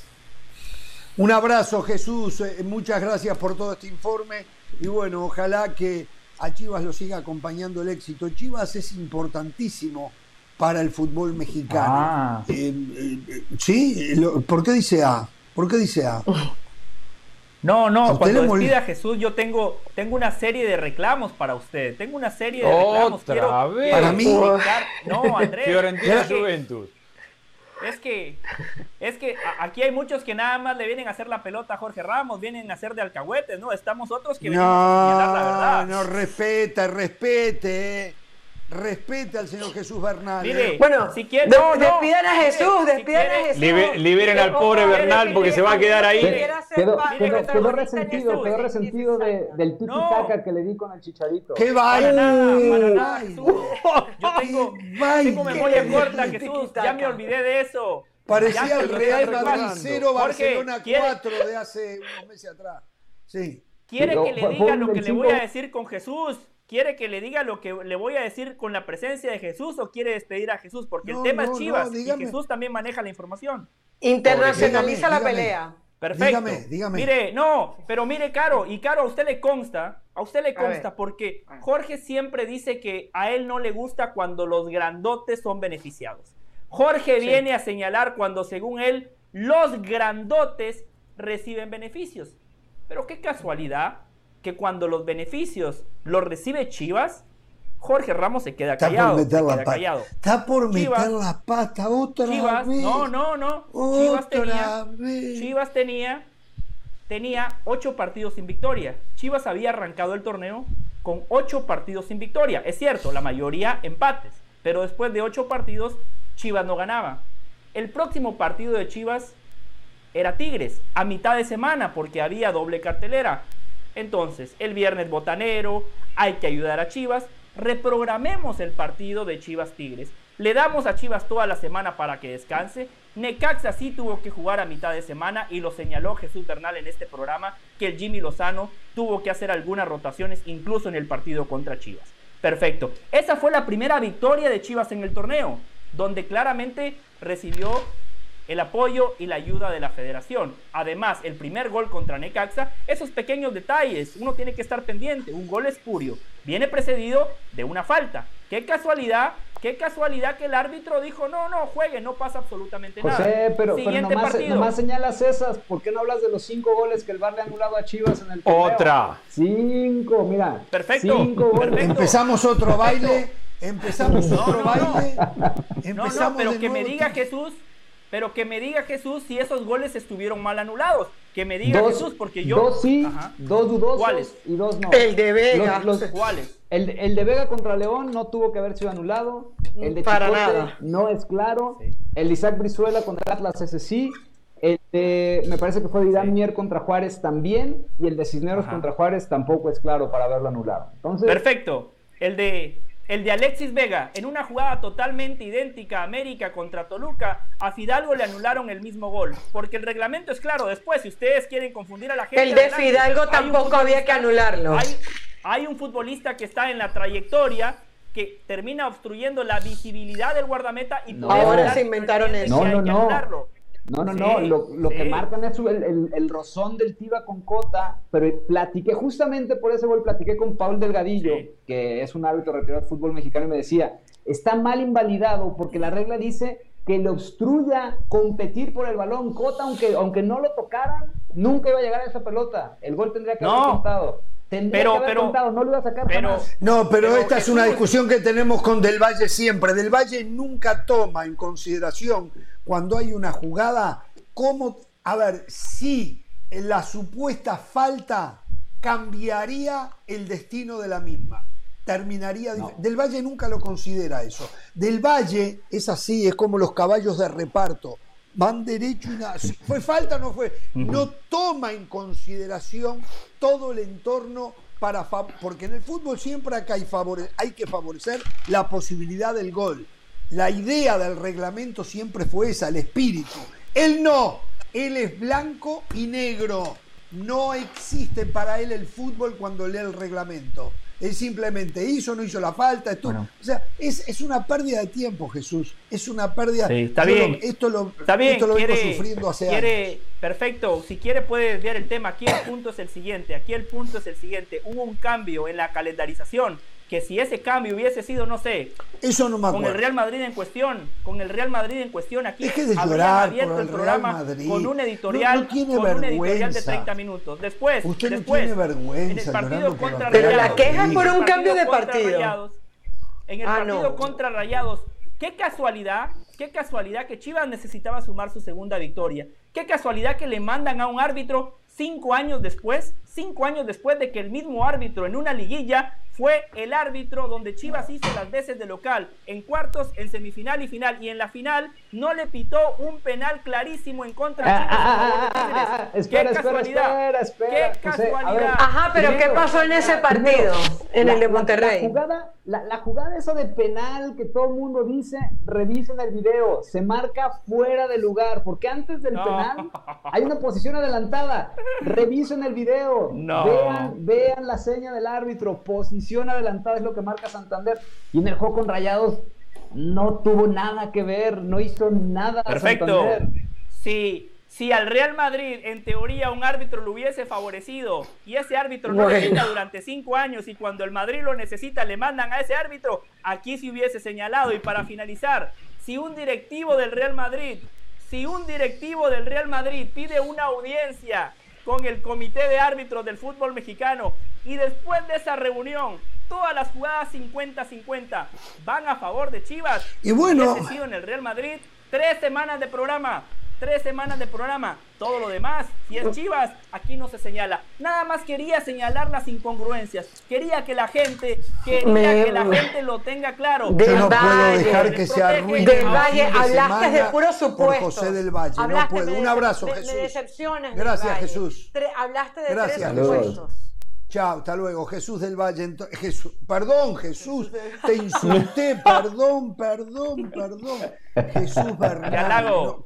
¿Qué halago le tiraron, Jesús? ¿Cómo pude cometer este error? Bueno, señores, toda la información. Que si el Real Madrid, que si fuera el Real Madrid. Déjese de llorar del Real Madrid. ¿Cuántas Champions, cuántas ligas, cuántos balones de oro le han dado? ¿Sí? Ahí está, ahí está, siga, siga, ahí está, ahí está, me está dando la razón, siga. Siga, del Valle, el gol anulado al Atlético San Luis para Abel Hernández fue mucho más que las tres razones que acabas de dar de Chivas. O sea, cuando, cuando criticas a Chivas, acuérdate de lo que acaba de pasar con el América y, y, si vamos a hablar de grandotes. O sea, oh, el, gol que le anularon a Abel Hernández todavía estoy buscando explicación. Pero ah, claro, lo señalé, pero, pero perdón, perdón, perdón, perdón. Pero no con la misma vehemencia, pero no con la misma vehemencia. ¿Cómo no? dijimos ese día, dijimos ese día que el árbitro claramente benefició al América, lo que le discutía a Hernán, y estaba Andrés aquí, que Hernán decía que al América lo van llevando. Yo le dije, a ver, ah, en las otras siete victorias consecutivas, ¿dónde beneficiaron al América? Contra San Luis sí lo beneficiaron, pero lo señalé, caro. Yo no soy como Jorge, yo no soy como Jorge que digo, a ver, ah, ¿cuál es el equipo de Hoy ah, vino, a este le voy hoy a vino para ah, no, a este lo voy a proteger. Pero mire, no, yo no. Miren mi sonrisa. No, no me puede arruinar usted el fin de semana del Valle. Se lo ha propuesto, pero no me lo va a arruinar. El, el, baile que le acaban de dar. Si usted tuviera vergüenza y yo lo arreglo con Mr. Smith apague la luz del estudio y váyase. El baile. Qué bien te hace, qué bien te hace yoga, José. Seguí yendo a yoga que te hace bien. Sí, tiene que ir a, clase de yoga después de este programa hoy. Sí, tiene que ir a La meditación te está llevando a un nivel. Vamos a la pausa. Volvemos. Quiero que al volver del Valle me diga. Repito. ¿Qué le pareció ayer Cristiano Ronaldo? Al volver, ¿eh? Aquí en Jorge Ramos y su y quiero hablar de Mr. Copa Sudamericana, ¿eh? No se olvide, ¿eh? No se haga, no se haga.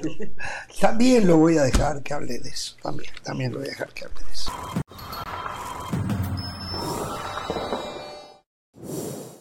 Pasión, determinación y constancia es lo que te hace campeón y mantiene tu actitud de ride or die baby. eBay Motors tiene lo que necesitas para darle mantenimiento a tu vehículo y para llegar hasta el rendimiento máximo. Desde sobrealimentadores, sistemas de sonido, tubos de escape, luces LED y más. Si buscas velocidad, potencia o estilo, lo encontrarás todo en eBay Motors. Con más de 122 millones de piezas, siempre encontrarás justo lo que buscas. Y con Guaranteed Fit de eBay, tienes la garantía de que tu pieza quede perfectamente a la primera o se te devuelve tu dinero. Porque con eBay Motors, quemas llantas y no tu dinero. Con las piezas que buscas, a los precios que quieres, tu auto se convertirá en el MVP que te dará el triunfo. eBay Motors. ebaymotors.com Solo para artículos elegibles se aplican restricciones.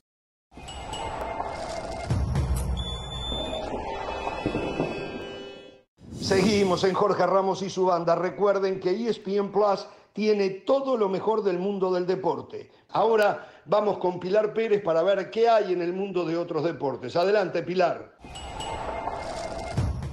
Saludos desde el decimosegundo día de acción en el US Open 2022, para el cual ya tenemos final femenina y va a enfrentar a las dos jugadoras con mejor momento en este Grand Slam. La número uno del mundo, la polaca Iga Swiatek, que llega a esta final con muchas dudas en su juego, pero con lo suficiente para establecerse una vez más en una instancia que ya conoce, porque además viene a ser campeona del Roland Garros. Y del otro lado, la tunecina Ons Jabeur, de la cual hemos hablado hasta el cansancio por ser la primera jugadora africana en su momento en llegar a las semifinales de este torneo y ahora en llegar a la final. Dos jugadoras con un estilo de juego muy atractivo que evidentemente van a querer hacerse con ese Grand Slam. Ons Jabeur que fue finalista en Wimbledon y que justamente en la final de Roma de este año se vieron las caras con Iga llevándose la victoria dentro de esos seis títulos que ostenta en este 2022. Se han visto cuatro ocasiones con anterioridad y la balanza está pareja porque son dos y dos. Vamos a ver si en esta instancia tan particular y tan especial con una Iga Swiatek que llega de alguna manera no tan favorita como la hemos visto en otros torneos en este año, bueno, pues termina definiendo quién inclina la balanza y dándonos una nueva campeona del US Open. Estaremos muy pendientes desde acá, Flushing Meadows. Yo regreso con ustedes a Jorge Ramos y su banda.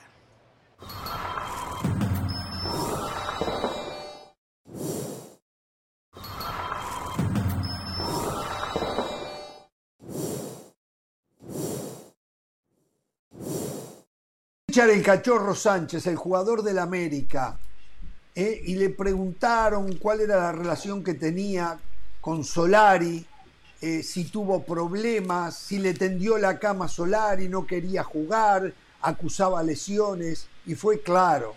Y yo creo que esto era un, un mensaje a Del Valle, por ejemplo, que él entiende que los jugadores de fútbol constantemente le tienden la cama a los técnicos y le dijo, no, yo, no, yo estaba lesionado, dijo, no podía jugar y por eso yo nunca le tendí la cama. De todas maneras no negó que, que la relación era distante, pero no de que le tendió la cama, ¿no? Eh, yo no, yo no creo, puede que alguna vez haya, pero es, es, es horrible pensar eso, ¿no? Bueno, porque sería antinatura, o sea, es, es, es ir ante ante lo mismo del jugador. El primer perjudicado va a ser el jugador antes que el técnico. Claro. Ahora, Jorge, del América. Eh, han reportado a nuestro compañero César Caballero que van a haber dos ausencias importantes en Aguascalientes en ese partido ante Necaxa. Uno, Ochoa, por un tema de rotación. Al parecer, el Tano va a, probar con, con, Jiménez. con, Jiménez. Se sabe que es un gran portero. Buen portero. Siempre ha estado, siempre ha estado sí. acorde. Recuerdo cuando se fue eh, Marchesín, eh, dio la talla, después sí. llegó Ochoa, pero, pero nunca desentonó Jiménez cuando le tocó jugar, incluso con Ochoa lesionado. Y el otro es Diego Valdés, que al parecer tiene una sobrecarga muscular. Atención. Así ha jugado bueno, casi todos los partidos, ¿no? Han tenido sí, lesiones. Sí, sí, sí. Mm. Pero, sí, sí, Caro, sí, pero digo, un ¿se espacio abre un para espacio Brian. a quién, dice usted, Caro? Eh, Caro? A Brian. ¿A, la... a Brian. Ah, a Brian Rodríguez. Eh, sí. No, pero, pero, pero Brian, no, son, Brian son Rodríguez, no, Brian no, Rodríguez va a jugar por Cendejas. Cendejas ah. no está por acumulación Tampoco. de tarjetas. Okay. Brian Rodríguez va a ser titular en la posición de Cendejas. Pedro Aquino también suspendido por acumulación de tarjetas. Hay que ver cómo está Richard Sánchez, porque recuerden que el partido pasado no lo jugó. Si no tiene ahí a Jonathan Dos Santos para hacer pareja con Fidalgo. Tampoco va a estar Bruno Valdés, desgarrado, tiene para Ajá. tres semanas más. allí está bien claro que Cáceres y Araujo van a ser los defensas centrales. Muchas bajas y reitero, si el América gana, si el América gana nueve victorias consecutivas, algo sin precedentes en la historia de la institución. De igual manera, el Tan Ortiz lo sabe, el Tan Ortiz lo tiene clarísimo. En el América, nueve partidos, perfecto, qué bueno. Te decilo, José, decilo. no te quedes con las ganas, decilo. Eh, sí, Andrés, no me voy a quedar con las ganas. No me voy a quedar con las ganas. Mire, me sale del corazón, me sale de las entrañas. El Tan Ortiz, el Tan Ortiz lo sabe, lo sabe. Al América lo vamos a medir por lo que haga en la liguilla. Si el América no es campeón, fracaso. El Tan Ortiz lo sabe. Qué cosa. Ya qué está, enfermedad. Ya dormir más tranquilo. Qué, eh, qué enfermedad. bueno, eh, a ver, Javier Tebas le envió un mensaje a Barcelona ¿eh? y le dijo que eh, para la semana, para el campeonato que viene, tiene que reducir el límite salarial. Eh, dio un salto increíble, tenía más de 140 millones de euros en negativo en el límite salarial y hoy está en 656 millones positivo, o sea, lo que puede gastar Barcelona. Pero le dijo que eso ni por asomo va a ocurrir para el próximo torneo, el que arranca en agosto del año que viene. O sea, Barcelona tiene que empezar a ver cómo soluciona un tema de por lo menos 200, 200 y algo de millones de euros. Yo viendo el plantel de Barcelona, la verdad que tendrían que tener vergüenza, tendrían que tener vergüenza. Lo que han hecho el plantel, ¿saben una cosa cuando yo los escucho acá, que Barcelona no puede ganar la Champions?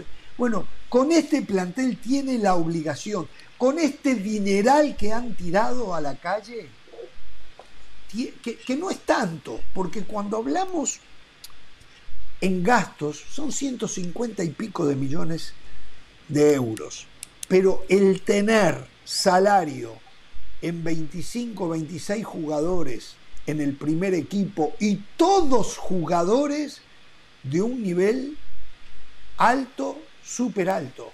No hay jugadores de medio pelo. A ver, dígame un jugador que sí de repente de medio pelo. Fran Torres podría ser de medio pelo. Eh, o el otro Torres, Pablo medio pelo de 60 millones. Exacto. O sea, es un despropósito esto que han hecho a mí sinceramente me retuerce, me retuerce lo que ha hecho Barcelona.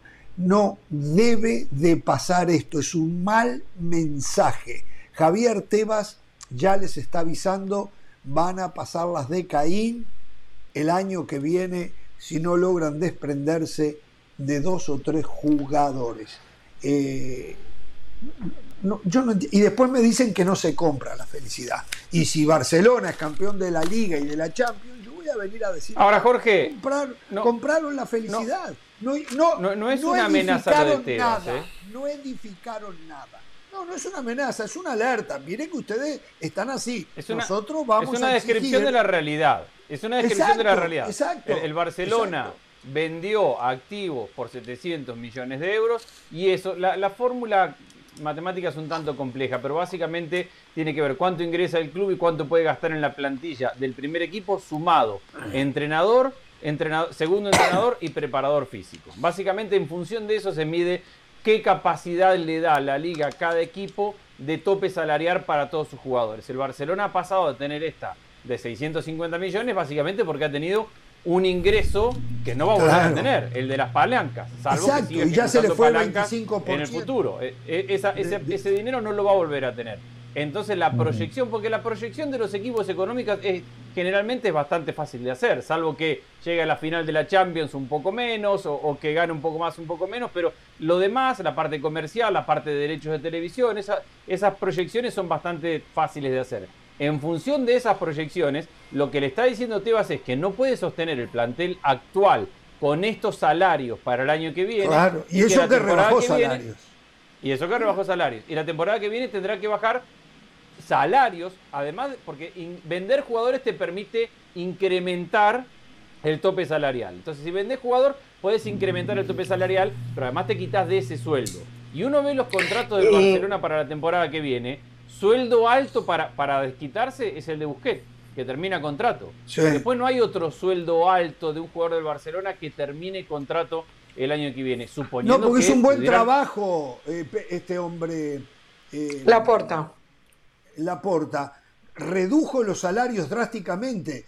a, ver, Frenkie de Jong no quiso, Jordi Alba no quiso y Busquets no sé si quiso, pero poquito. Entonces, eh, hizo un buen trabajo de todas maneras con el resto. Eh, pero es una mentira lo que viven hoy, ¿eh? Es una mentira. ¿Sabe qué me enteré? otra de las maneras para bajar la masa salarial puso en los contratos de los nuevos jugadores que si, por ejemplo, no cumplen con eh, un patrocinante, hay un evento de patrocinio y no lo cumplen en más de tres veces seguidas y no haya justificativo, les bajan el 10% del salario. Es decir, reglas bien claras con los jugadores que, que, eh, de alguna manera vayan a perjudicar que la plata entre a través de patrocinio y por ahí también se baja. O sea, midió todo la puerta.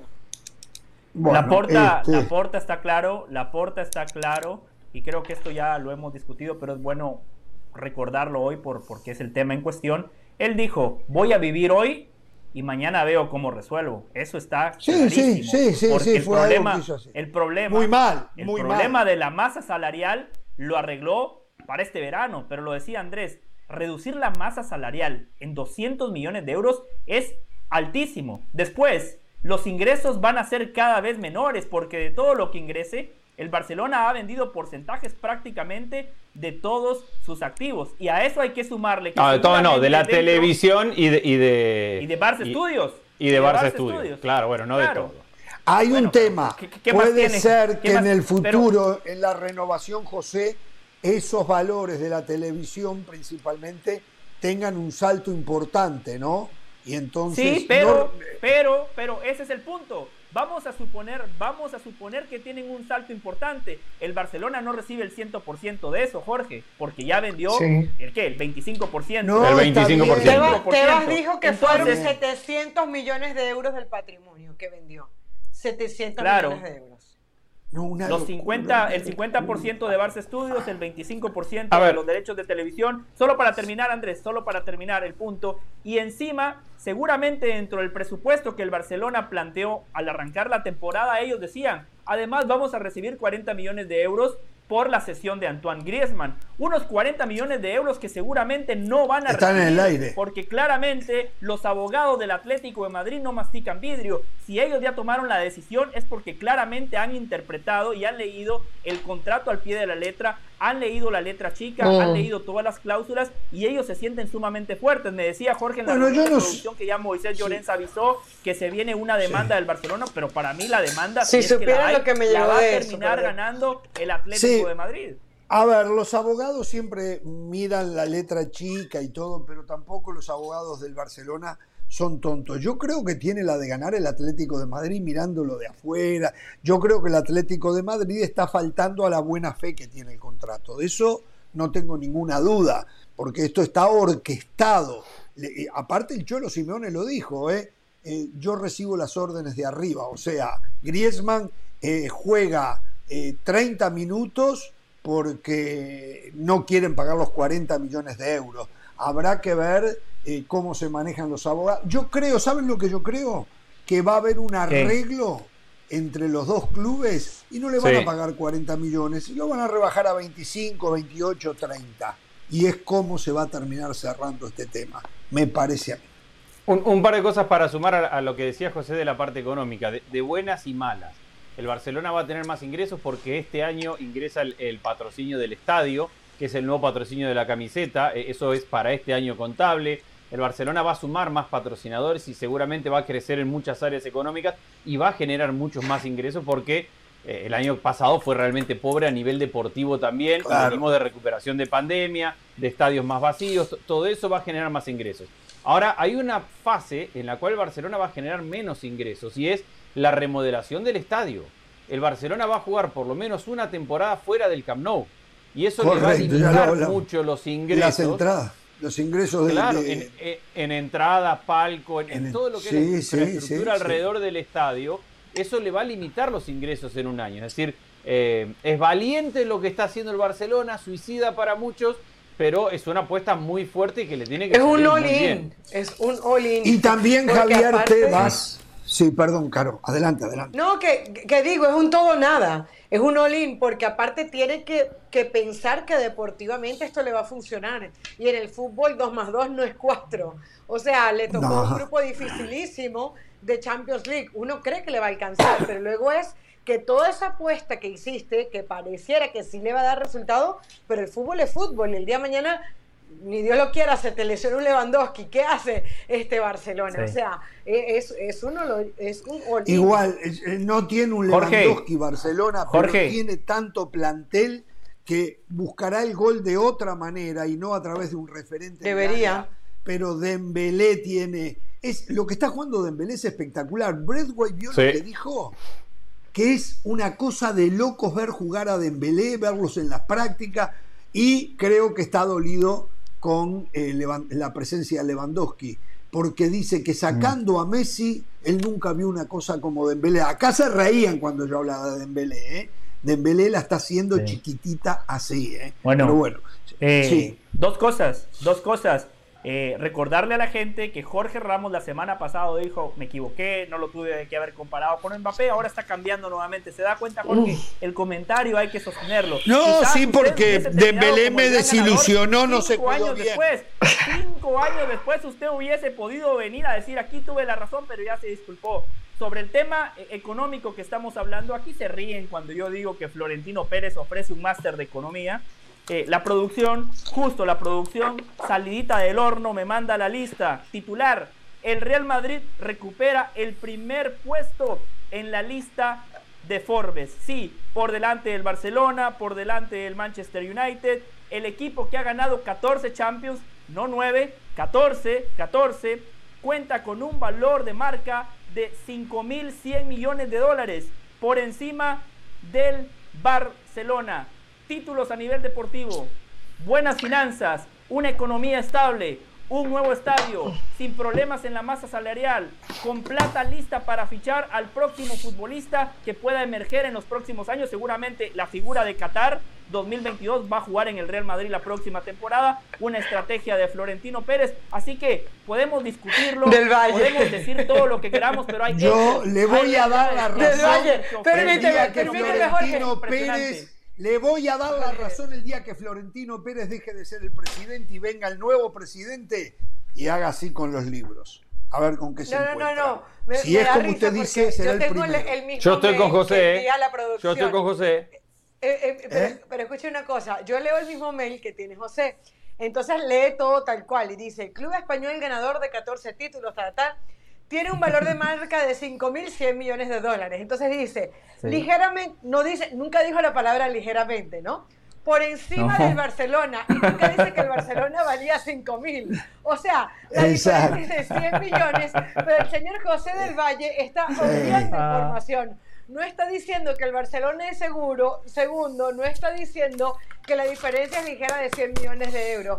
José, tienes razón, pero no, no los hoy Vimos en este mercado, previo a que se cerrara la ventana, vimos los enormes problemas como 14 más o menos de los equipos de las 10, son 20 equipos, ¿no? De los 20 equipos de la Liga Española tenían problema para registrar jugadores. Hay un solo mercado que es la Liga Española. En ese mercado se manejan todos los equipos. Yo me permito desconfiar de que no todo lo que se dice es como se dice. Por eso, insisto, yo le reconozco a Florentino Pérez que es un fenómeno en muchísimas cosas, pero yo hasta que no haya una revisión absoluta y totalmente independiente de los libros. Recuerden que hace unos pocos meses, aparte de lo del estadio, el Real Madrid pidió 360 millones de euros. Yo, hasta que los libros no lo habla, no lo abra un nuevo presidente, cuando ya no esté Florentino, no estoy 100% seguro, pero a lo mejor estoy equivocado. A lo mejor estoy equivocado. El mercado es uno y en ese mercado se mueven todos. Ahora, la mayoría en ese mercado hacen agua. Se están ahogando. Sí. Pero, a ver, pero, no pero sé, Jorge, me parece. Sí, Andrés, eh, eh, pero Jorge lo que no dice Andrés es que eh, dentro de esos problemas que tuvieron los equipos de la liga, que es cierto, es producto de que Javier Tebas ha impuesto un fair play financiero que sí funciona. Realmente está monitoreando la masa salarial. Sí, el fair play financiero de la UEFA es una mentira. La Liga de España hoy si vamos a hablar de economía, por lo menos Javier Tebas intenta, trata, monitorea después si hay clubes que se salen. Y, ¿saben por qué comenzó? Lo, lo, vi en estos días. Una de las razones por las que Javier Tebas hizo todo eso es que cuando él llega a la liga, la deuda que había era tremenda con Hacienda. Y si todos estos equipos iban por el camino que tenían con Hacienda, iban a terminar desapareciendo Yo pregunto, los equipos. ¿La liga hace un due de cada uno de los equipos de manera independiente? ¿De sí. sí, usted lo sabe. Sí, por eso tuvieron problemas. Por eso tuvieron todos esos problemas que usted menciona. Si no lo hicieran, no habría problemas. Sí, y a diferencia de otras ligas, la liga establece, y hoy, lo publica, eh, la capacidad de cada uno de salarios, por eso hablamos del Barcelona un ratito, y te permite inscribir jugadores o no en función de que vos cumplas tus metas. Mientras que, por ejemplo, vos te vas a la liga francesa y la liga francesa no tiene fair play financiero, lo único que te obliga es a presentar cuál es tu balance económico. Entonces el Paris Saint-Germain lleva cinco años perdiendo millones y millones y millones y millones de, de, euros. Pero para la Liga Francesa no importa. Lo único que te pide la Liga Francesa es que tenga respaldo para pagarlo. Listo. A la gente la tenemos podrida eh, con el tema de los números. Hablemos de fútbol y quiero que Andrés Agulla, eh, eh, José del Valle, la señora de las Alas y este servidor, ya hablamos ayer de Cristiano Ronaldo y del Manchester United. Vamos a ir una pausa y al volver quiero escuchar la opinión de ustedes. Porque, porque, porque, voy a decirlo esto ya, me parece sumamente injusto lo que está ocurriendo con el odio de la gente a Cristiano Ronaldo. Me parece sumamente injusto. Eh, porque una cosa es el análisis futbolístico y otro es el odio. Y lo más grave de todo, de todo el odio no es perecedero. El odio no es perecedero. Volvemos.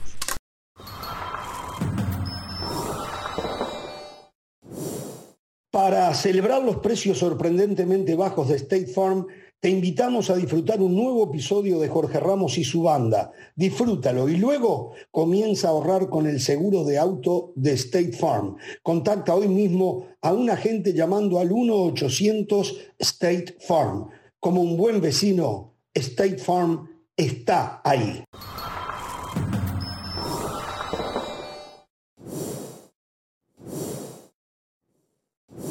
Eh, antes que nada, este fin de semana no hay Premier League, se canceló la séptima jornada como eh, condición de la pérdida de su vida, del fallecimiento de la reina Isabel II. Ayer la señora me dijo Elizabeth, y es verdad, en inglés es Elizabeth, y es Elizabeth, o es británica. Este, y, pero en español le dicen Isabel, no entiendo ni me voy a meter en ese tema. Este, pero bueno, va a ser un fin de semana bastante aburrido, hay una excepción, el mañana a las 9 de la mañana del este, 6 de la mañana del Pacífico, Wonders frente a Danubio. El resto, la verdad, que doy un repaso mañana. a, las 10 vamos a hacer, pero perdón, a las 10 yo, yo tengo Español Sevilla, no me baje así ah. tampoco. El morbo de Lopetegui. Este, pero a ver, partidos para ver, que no necesariamente. Hay una persona ahí, Sara, que pregunta cómo es posible que a Pereira, acá dice, eh, me parece que está acá, Sara Estefanía ¿Por qué Pereira no relata el partido del Cádiz? que no o él siempre le dan el partido del Cádiz. Ahora que le toca a Barcelona se lo quitan. Falta de continuidad ahí. ¿eh? va a estar el mágico. ¿Va a ¿El mágico González? ¿Ah, sí? va a estar en el partido el mágico, no en la transmisión, en el partido. Cádiz-Barcelona. Ah, perfecto. Eh, Cádiz-Barcelona mañana a las 12 y 30. Primero, ¿qué partido era del Sevilla visitando a quién? Al español, al español. Tal vez el último partido de Lopetegui como técnico. Y, a propósito, Caro, de ese partido, Raúl de Tomás, la, estrella del español que se mencionaba, ah, iba a ir al Real Madrid, que bueno, que se iba a Qatar, que primero que iba a ir al Real Madrid para ser el suplente. Ahora va a ir al Rayo Vallecano, no va a jugar por los próximos tres meses. O sea, Raúl de Tomás en algún momento fue convocado a la selección española. Sí, Ahora, ha hecho muchos goles. bueno, se va a quedar sin jugar, se va a quedar sin jugar los próximos tres meses y va a jugar el mm. Rayo Vallecano a partir de enero. Bueno, señores, a ver, los partidos para ver mañana en un fin de semana aburrido. Wander Danubio a las 9 de la mañana del Este, 6 del Pacífico. Cádiz-Barcelona, 12 y 30 del Este, eh, 9.30 del Pacífico. Atlético de Madrid, Celta de Vigo, 3 de la tarde, hora de el Este, mediodía en el Pacífico. Después a la noche, Necaxa América, 8 de la noche del Este, 5 de la tarde en el Pacífico. Chivas Puebla, 10 y 5 de la, tarde, de la noche, hora del Este, 7 y 5 del Pacífico. Y Toluca Pumas también a las 10 de la noche del Este, 7 de la tarde del Pacífico. El Real Madrid juega el domingo a las 8 de la mañana. Yo me levanto el sábado para ver a Danubio, el Real Madrid que se vaya a la... Bueno, usted se va a levantar y después viene el lunes y reporta cómo juega el Real Madrid, ¿no? Imagino, del Valle. Todos, eh, todo, ven Jorge, todo. On demand, on demand. El domingo, Boca River en la bombonera, 4 de la tarde del Este, 1 de la tarde del Pacífico. Eh. Eso es el espectáculo, a ver, por Dios. Podría haber sido Cavani contra Suárez. Podría haber sido. y, y Cruz Azul Mazatlán el domingo. Cavani. A ver, estoy escuchando que Cavani está lejos de la forma física necesaria que se podría llevar mm. hasta octubre para que debute con el Valencia. Para mejor, Valencia viene consiguiendo resultados y no lo quieren apurar. Los apurados somos los uruguayos que necesitamos que Cavani consiga continuidad. Así que eh, atención con eso. ¿eh? Bueno. Hablando de uruguayos, hablando de, hablando de uruguayos, hablando de uruguayos, Nada más déjeme decir algo con lo que arranqué el programa de hoy, lo titulé, quiero eh, tener un minuto nada más para elaborarlo, la verdad que no hay mucho más que decir. Eh, me parece una falta de respeto que haya gente que compare a Darwin Núñez con Erling Haaland. Claramente eh, una comparación que no le favorece a Darwin Núñez. Lo de Erling Haaland supuesto es que no. impresionante. Claro, Por claro. Supuesto. Una comparación más justa sería comparar quizás al mejor 9 en la historia de Uruguay, a Luis Suárez compararlo con Erling Haaland. Y yo me di la tarea de repasar algunos números. Números, no, usted va a números. Números. Sí, quiero ir a números. El, fútbol suyo es número, es como el béisbol para usted. Para mí el fútbol es otra cosa, ¿no? Pero lo suyo es número. Cuidado, que Haaland no números. Ah, pero usted acá siempre habla de números. No, no, no, no, no. Eh, eh, bueno, pero si uno ya se le está terminando la carrera y otro apenas la va comenzando, ¿cómo es eso? Pero bueno, yo te Claro, caro.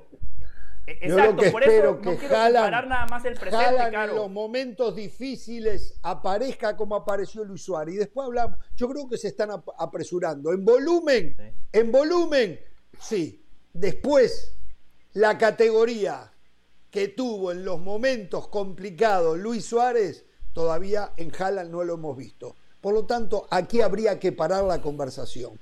Ahora, si nos llevamos a los números, de repente por ahí encuentro un 9 por ahí que hasta tenía mejores números que Erling Haaland. ¿no? Números son números, calidad futbolística y cuidado. Erling Haaland va a el mismo que hoy, el mismo que hoy, ahora con los números, va a destacar a Haaland. Cuando Haaland haga triza los números del tercer mejor goleador de la Champions, sí, de Cristiano Ronaldo, allí, cuando los haga triza esos números, va a venir a encontrarle todos los defectos a Haaland, ¿eh? porque esto es así, ¿eh? pero bueno, dele. Bueno, eh, solo, solo para eh, decirle a la gente las cosas como son, fui yo quien hace tres días les dije que Cristiano Ronaldo en sus primeros 20 partidos de Champions había marcado 0 goles y que Erling Haaland en sus primeros 20 partidos había marcado 25. Fui yo, ¿eh? No fue Jorge Ramos, no fue Carolina. Ahora, cuidado, si Haaland juega en el futuro para el Real Madrid, lo va a defender, lo va a defender. Real Madrid lo No, no, no. aquí, no se trata de defender, por eso le digo, por eso le digo. voy a hablar de números nada más. Sí, Erling todo lo que usted puede 20 hacer. 20 partidos en Champions, perdóneme, perdóneme. 20 partidos en Champions. 25 goles, lo que acababa de decir un rato, ¿no? Y lo comparé con Cristiano hace unos días. Hoy lo quiero comparar con Luis Suárez. Erling Haaland, repito, 20 partidos en Champions. Además, ¿con qué equipos? Eh? La mayoría de esos. ¿eh? No es que ha jugado en la élite toda su vida. Recién esta es su primera temporada con el Manchester City. Recién ha jugado nada más un partido de Champions con el Manchester City y el tipo tiene... ¿Cuántos goles? 20, 20, partidos, 25 goles. No, es una grosería. Es una grosería. Perfecto. Una grosería, ahora, Ahora, lo voy a escuchar. Vamos a escucharlo. Luis Suárez. Ahora, ahora lo voy a poner en su Luis, Ahora lo voy a poner en su Luis Suárez. Luis Suárez, por eso eh, eh, eh la la boquita, que Caro es muy válida. Hoy agarró cepillo y jabón para hablar de Luis Suárez, se lavó la boquita, hoy le metió a los dientes y a la lengua cepillo, pero cepillo de alambre, no el cepillo de dientes, ¿eh? Cepillo de alambre, se, lo hizo, ¿no? Sí, claro, eh, por supuesto. La aclaración que hizo Caro es muy válida, es muy válida. Sería totalmente injusto comparar el presente de Haaland con el presente de Suárez por una cuestión de edad. Tiene razón Carolina, sería totalmente injusto. Por eso, Caro, hay que incluir toda la carrera, toda la carrera de Luis Suárez, toda la carrera en Champions de Luis Suárez, donde jugó, si no me equivoco, ¿cuántas fueron? Seis temporadas con el Barcelona y encima tenía a su lado un tal Leo Messi, jugó un par de temporadas con el Atlético de Madrid, un equipo que con el Cholo Simeone siempre ha sido protagonista y, un equipo que compite en la Champions. Luis Suárez en toda su carrera de Champions, 27 goles. 27 goles Luis Suárez, solo dos más, solo dos más que Erling Haaland. Impresionante. Y encima, Luis Suárez, 27 goles. Pam, pam, pam, pam, pam, partidos donde por cierto pasó cerca de 5 años sin marcar un gol de visitante. 73 partidos, 27 goles. Erling Haaland, 20 partidos, 25 no, pero impresionante. Cualquier, ahora no cuenta, cualquier cuenta, permítame que le voy a responder porque él me está buscando a mí. Está hablando estupideces, pero no cuenta toda la verdad.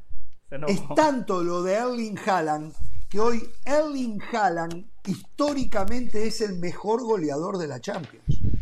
Pero eso no lo cuenta. Y el segundo no es Cristiano Ronaldo, ¿eh? el segundo es Lewandowski. Y el tercero no es Cristiano Ronaldo, el tercero es Messi. El cuarto es Cristiano Ronaldo. ¿De qué estamos hablando? Le han puesto Mr. Champion, no sé cuántas cosas.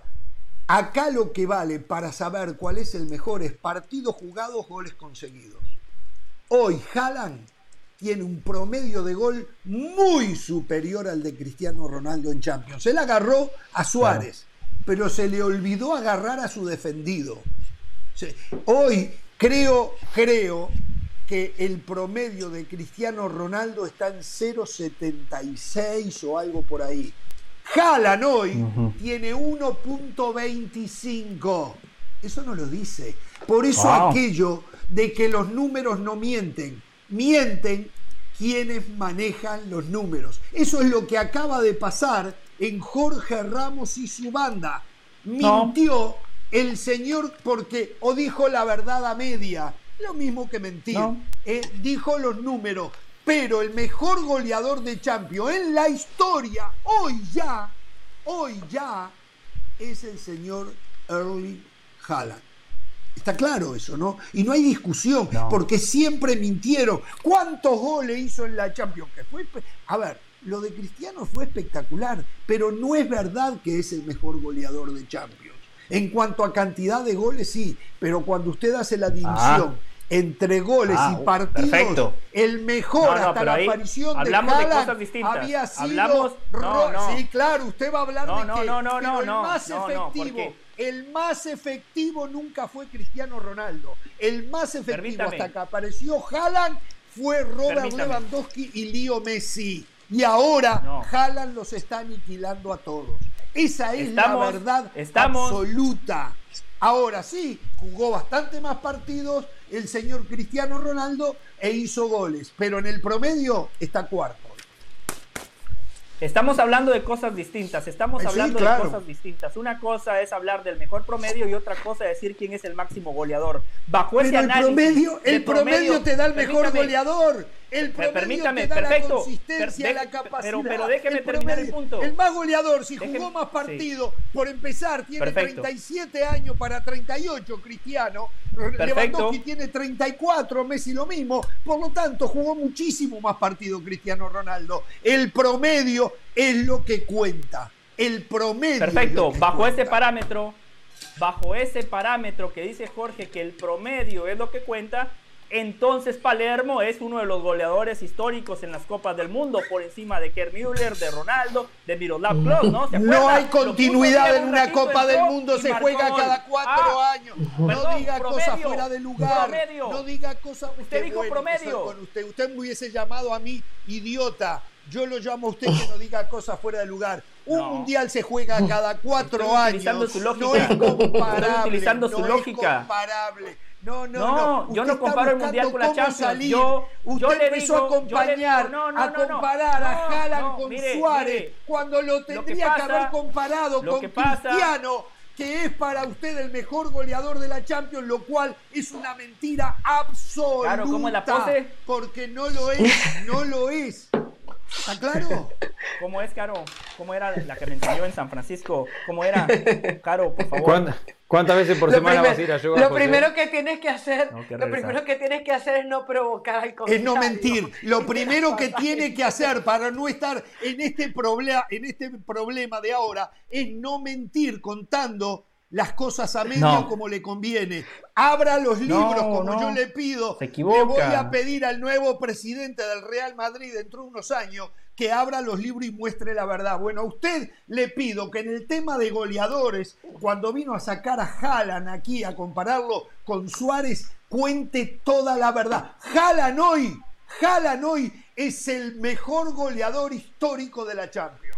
Y ahí se En promedio. a- Pero eso promedio. es lo que cuenta. Eso es lo En que promedio. cuenta. ¿Cuántos Por- partidos perfecto, jugaste? ¿Cuántos goles perfecto. hiciste? Eso, eso es lo que cuenta. ¿Qué le da el promedio? decía- Constancia, continuidad, acierto. Le da todo el promedio. El resto es volumen nada más. Es volumen. Claro, si yo manejo todo el día en la calle y usted maneja una vez a la semana, yo voy a manejar mucho más kilómetros que usted. Pero no significa que yo manejé más que usted porque usted solamente manejó un día a la semana. Entonces, en promedio por día, ¿cuántas veces manejé? cu- ¿Cuánto manejé yo en millas y usted en millas? Por decirle una cosa tonta, ¿no? O sea, el promedio es lo que Como cuenta, todo lo que usted dice. principalmente en el deporte. ¿Qué hace, ¿Qué hace el béisbol? Un equipo como el que a usted le gusta, con números, en el béisbol, Perdón. es lo que se cuenta es el promedio, no la cantidad de jonrones que cuentan también. A ver, pero alguien día, pone en duda, alguien pone, alguien pone en duda, Jorge, que, a ver, todo el mundo ve que. Haaland está teniendo una proyección maravillosa.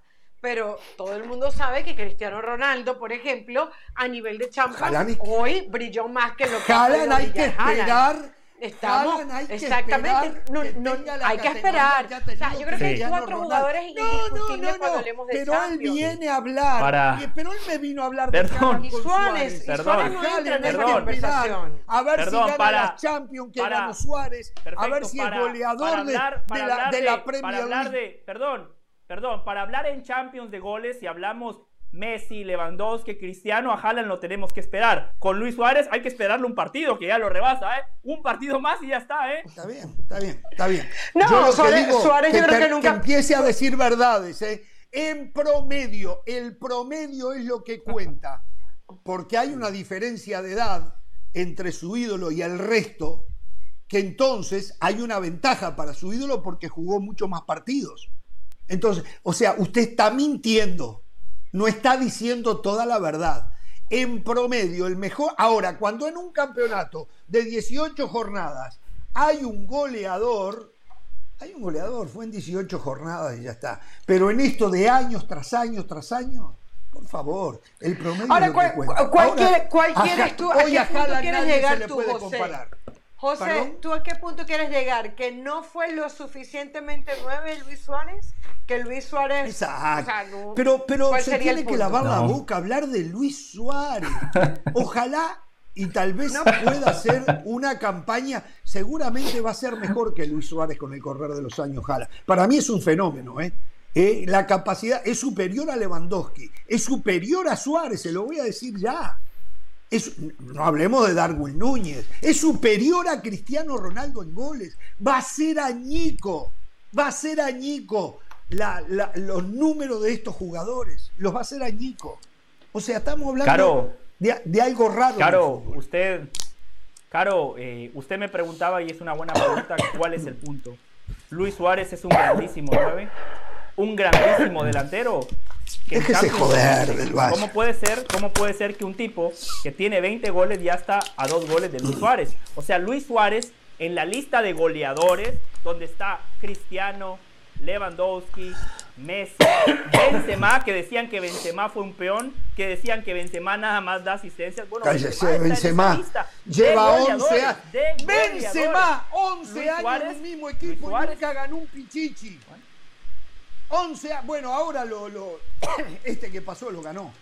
No había ganado un pichichi. Y es más, sin competir con Suárez, sin competir con Messi y Cristiano Ronaldo, ¿eh? Ahora está compitiendo con Lewandowski, ¿eh? Lo quiero ver. Pero también cuántos partidos ha jugado en la Champions y en la Liga Española Benzema con 10 años en un mismo equipo. ¿Cuántos partidos ha jugado? En relación a los que jugó Suárez, a los que jugó Messi y, Cristiano, seguramente tiene más partidos Benzema. El promedio de Benzema se va reduciendo. Ahora, usted habla de la cantidad, el volumen, y suena muy bueno. Pero el promedio, quiere, quiere que quiere que quiere que el día de lunes eh, le traiga eh, los números, los goles de Benzema desde que Luis Suárez llegó al Barcelona para una para establecer una ah, comparación más correcta, ¿no? Las Champions de Luis Suárez en el Barcelona pero y si nunca le ganó de Benzema desde que llegó Luis Suárez, cuando uno tenía lado a Messi, uno tenía lado a Messi. Suárez ganó Pichichi y él no pudo ganarlo. No, en Champions, le estoy diciendo en Champions. Estoy diciendo en Champions. Un partido, Ahora, hay, una, hay una prueba de lo grande que se está haciendo Haaland, que el propio director deportivo del Dortmund dijo que ya se les estaba transformando en un problema en el vestuario. Exacto, eh, exacto. Porque, porque se estaba haciendo demasiado grande y generan mucho alrededor y distraen a un plantel si no están comprometidos Totalmente. con el proyecto. Yo, yo siempre caigo y repito una declaración que hizo Sarri cuando fue técnico de, Cristiano Ronaldo. Decía, yo estaba acostumbrado a entrenar jugadores de fútbol y llegué y entré a un vestuario donde tenía un montón de jugadores de fútbol y una corporación.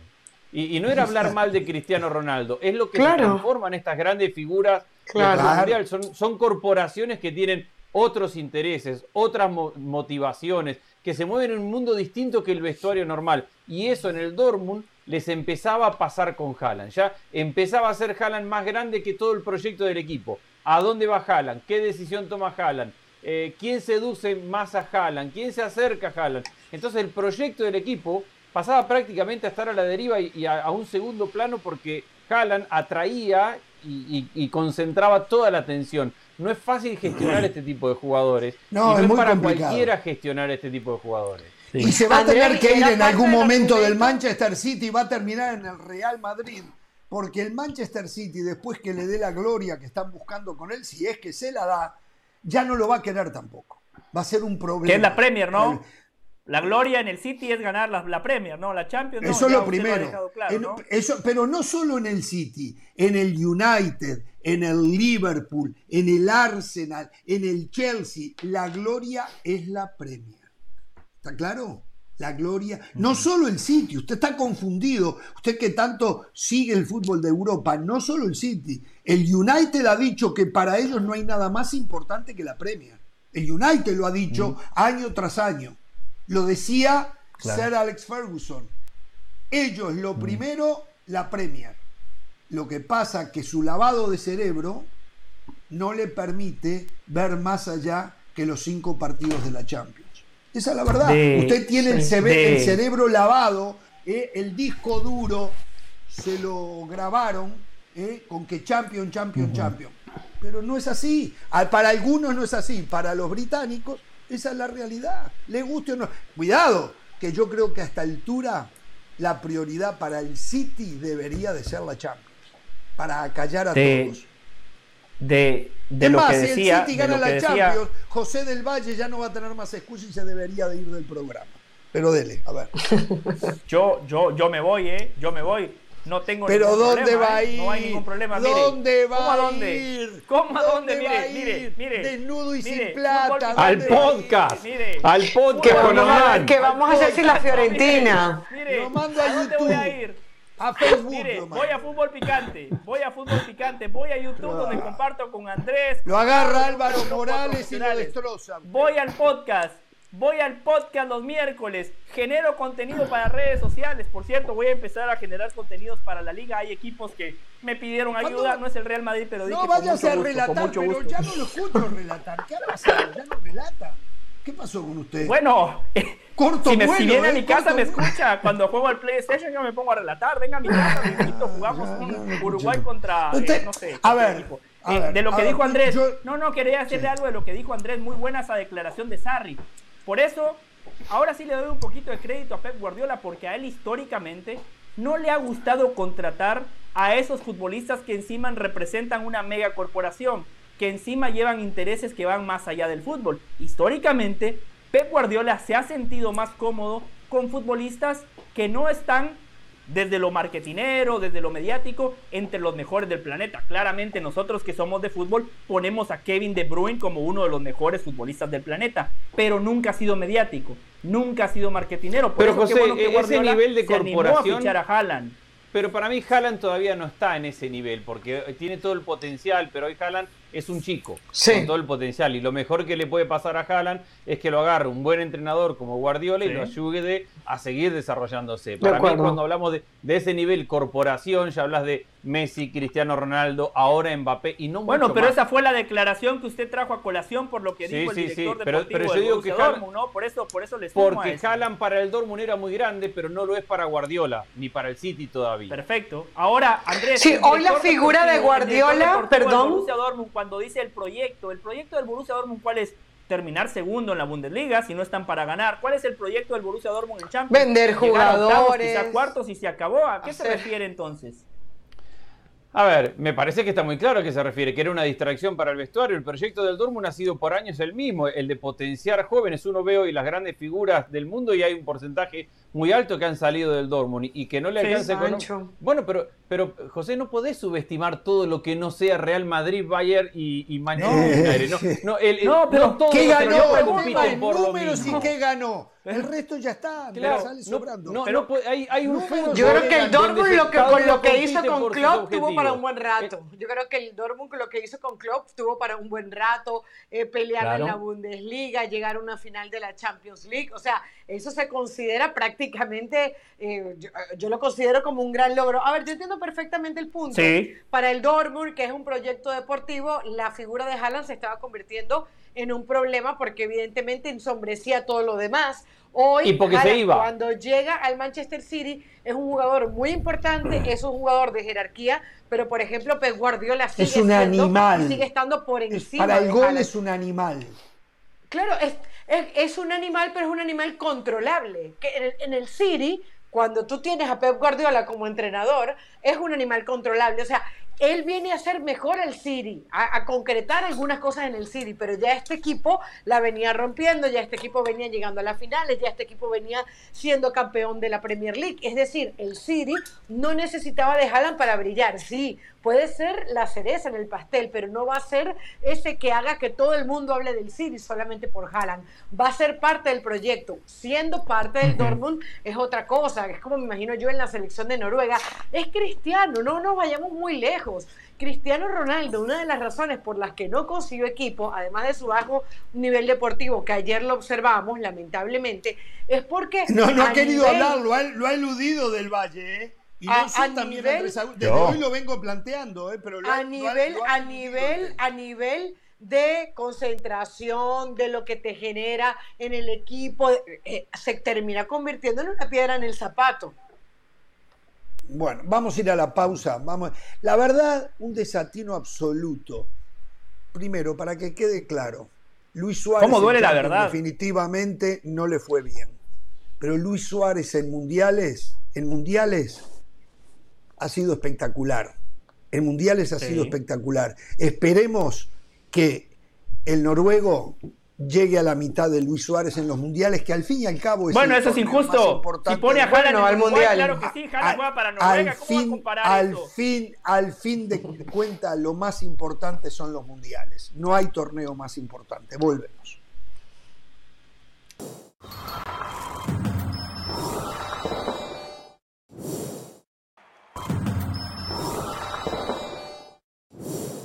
Bien, le damos la bienvenida a ESPN Deportes. ¿eh? Em, el saludo para todos ellos.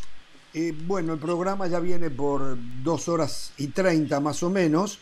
Eh, y estoy viendo, la gente está muy, pero muy molesta por un tema que se sacó de la galera José del Valle al comienzo del programa, comparando a Modric con Iniesta pero más molesta está porque Del Valle dijo que Modric era mejor que Iniesta. Eh, y creo, creo que hay uno acá que en pocas palabras define exactamente lo que es la historia. Dice, Iniesta es de época. Modric es un muy bueno, pero no más que eso. Y es verdad, esto lo dice Diego Prieto. Pero bueno, la gente está malísima con Del Valle por haberse sacado de la galera eh, esa. Eh, pero bueno, eh, estábamos, le había pedido a Del Valle, vino a comparar a Haaland con Luis Suárez en la Champions y los goles que ya tiene Haaland solamente a dos de Suárez. La verdad duele. Que jugó mucho más Champions. El tema es que, por ejemplo, decía las verdades a media. Hoy Haaland es históricamente el mejor ya, hoy es el mejor goleador de Champions. Dejó en el cuarto lugar a Cristiano Ronaldo, segundo está Lewandowski, tercero Messi, cuarto Cristiano Ronaldo, cantidad de partidos jugados, goles conseguidos. Eh, que eso es lo que vale. El resto es una mentira hablar de volumen, pero no hablar de efectividad, continuidad.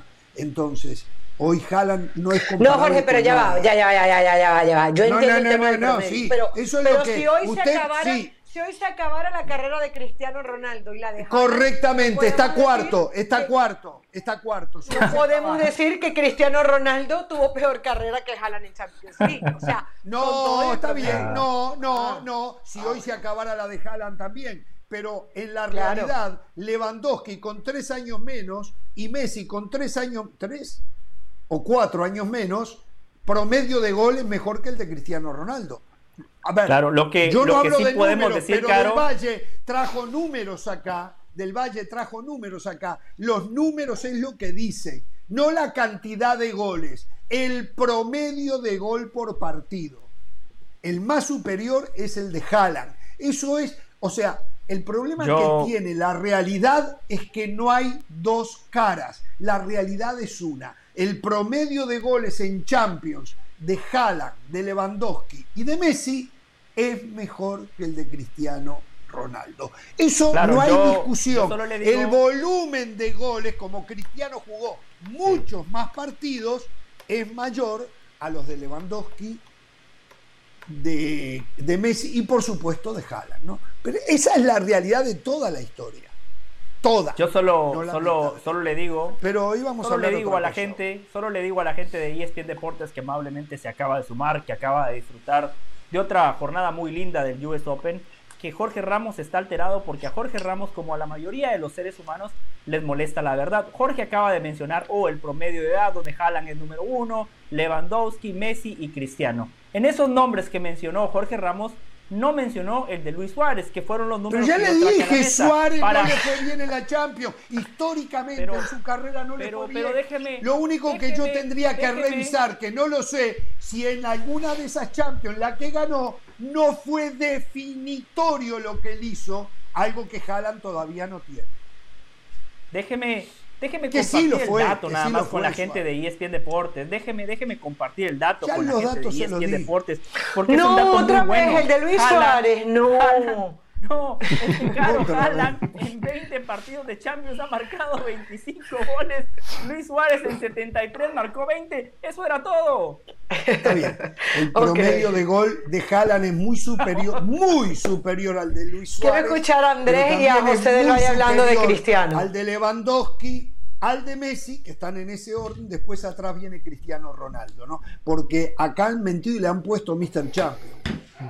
Mr. Champion él se dedicaba a hacer goles y por, por ahora por lo menos va perdiendo, va perdiendo por muerte en promedio de goles. Señores, pero ayer Cristiano Ronaldo jugó y estoy muy molesto, muy pero muy molesto, que en horas bajas de Cristiano Ronaldo la gente grosera, la gente eh, destila odio, y decía hace un rato, el odio no es perecedero, el odio continúa, y se han o sea, en, esa eterna comparación que todos hacemos, nos incluimos de quién es mejor, ustedes saben, yo pienso, y José del Valle también, que Messi fue a lo largo de la carrera mejor que Cristiano, pero eso no significa que no le reconocemos a Cristiano lo extraordinario que fue.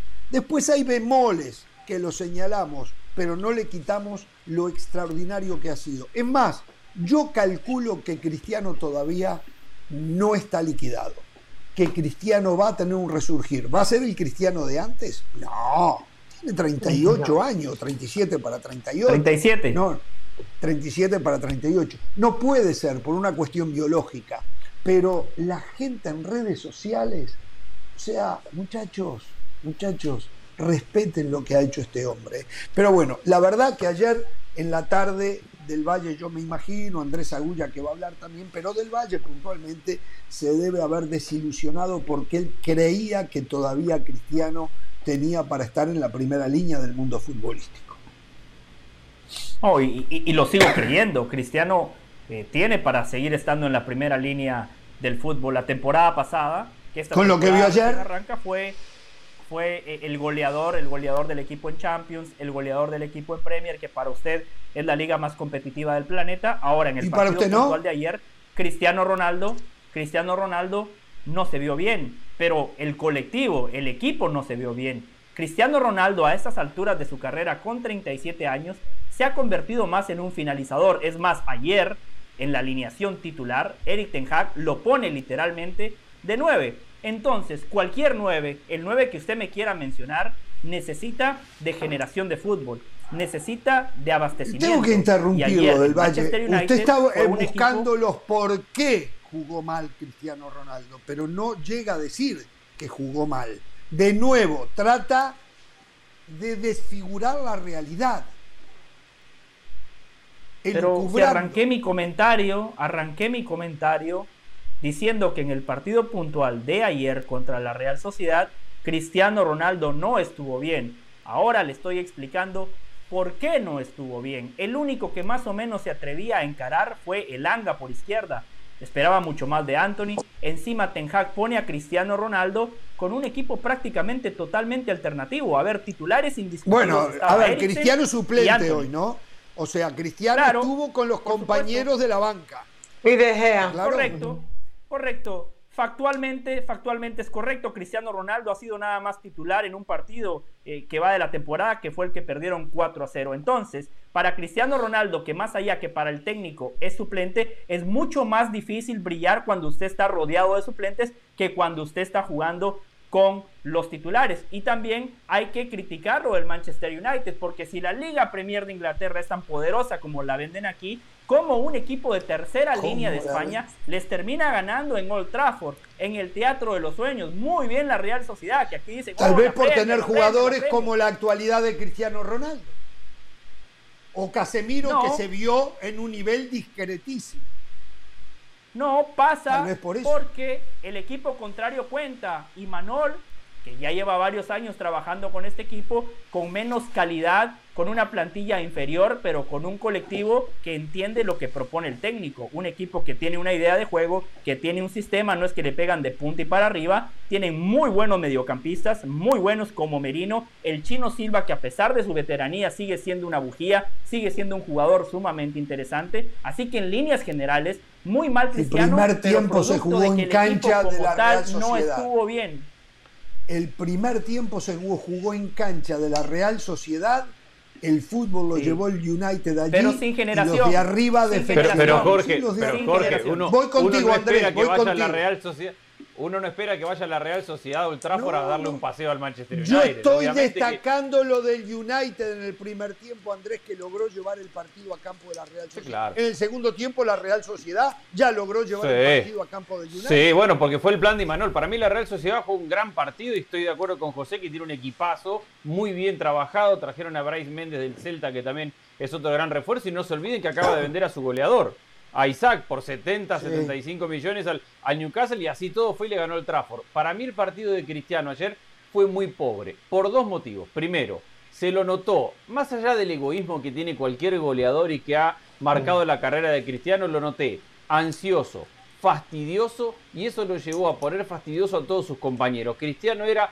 un recital de gestos, de reclamos, de, de que se la daban atrás, que se la daban adelante, que levantaban los brazos, que dámela acá. Y, y eso termina uno, molestando a su propio compañero y dos, condicionando el fútbol de sus compañeros. Yo vi a muchos del Manchester United que ante tanto fastidio y gesto de Cristiano Ronaldo ya se habían obligados a buscarlo y dársela a Cristiano como sea. A veces era la mejor opción. Y eso que usted está diciendo es lo que después lleva a que muchos equipos ya no lo quieran.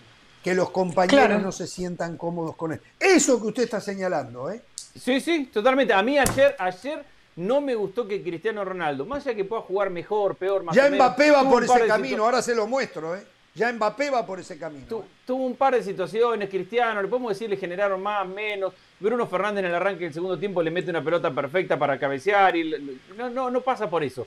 Para mí la actitud de desconformidad de Cristiano de estar en el Manchester United, de tener que jugar un jueves y demostrársela todo el tiempo con gestos, con brazos, con, con manito así, todo el tiempo, todo el partido de sus compañeros, me pareció muy mal. Me pareció muy mal de Cristiano Ronaldo. Eh, Andrés, Andrés, yo estoy completamente de acuerdo en que la actitud de Cristiano Ronaldo no fue la mejor y que es un punto para tomar en cuenta. Pero creo que la forma física y futbolística que ayer le vimos a Cristiano Ronaldo es una muestra de que no está para, lo dije ayer y lo repito hoy, no está para la primera línea del fútbol. Ayer Cristiano Ronaldo, es verdad que el Manchester United no fue un recital de fútbol, es verdad que el Manchester United hizo seis cambios con respecto al equipo que gana el último partido al Arsenal y le quita el invicto. Pero también es verdad que Cristiano Ronaldo, porque las anoté y las dije ayer, tuvo cinco oportunidades claras de gol, incluyendo el gol anulado por fuera del lugar. Entonces, que cabeció muy bien. Ronaldo, yo, yo, claro, pero ¿qué es cabecear La única que tuvo la mandó a guardar. fuera del lugar. No, no, no, no fue la única que tuvo. Lo tengo. Minuto 16. Le llega por el aire. Tuvo una de cabeza que no la agarra bien. la de cabeza arrancando el segundo tiempo. Ah, eh, eh, bueno, esa fue la de Bruno Fernández. Ese fue el pase de Bruno Fernández. Fue la última oportunidad real que tuvo Cristiano Ronaldo. Antes un pase entre líneas por derecha que llega en fuera de lugar de nuevo y aún así su disparo no fue bueno. 25, minuto 25, mal control del balón. Minuto 36, el gol anulado del cual les acabamos de hablar. Al 42 se le vio mal, se le vio medio... El mal control es una clarísima por el medio, que le meten la pelota al pie. Sí, Cristiano se le levanta cuando la, cuando la para y le da chance al arquero para salir, tiene razón. Bueno, bueno en definitiva, está muy lejos Cristiano, de quién fue. En definitiva, yo también estoy de acuerdo con Jorge. Acá dentro de dos semanas vamos a venir a hablar que Cristiano le ganó un partido al Manchester United, ¿eh?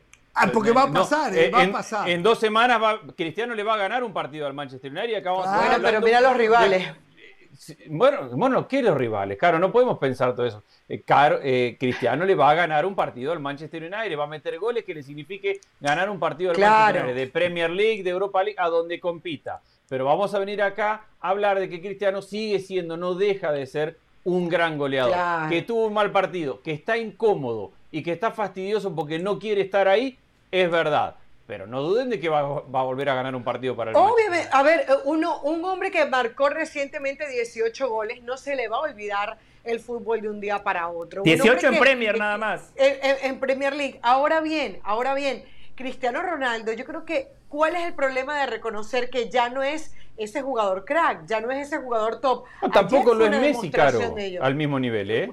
No, tampoco lo, es Messi. Y por eso cuando lo he dicho aquí y se, y se molestan, ah, pero es que Messi. No, no es. A ver, ya la, el tema de conversación es otro. El tema de conversación es Mbappé, el tema de conversación es Haaland, el tema de conversación hoy es Lewandowski. Ayer fue la demostración de que Cristiano Ronaldo hay muchas razones para no respaldarlo en el equipo titular.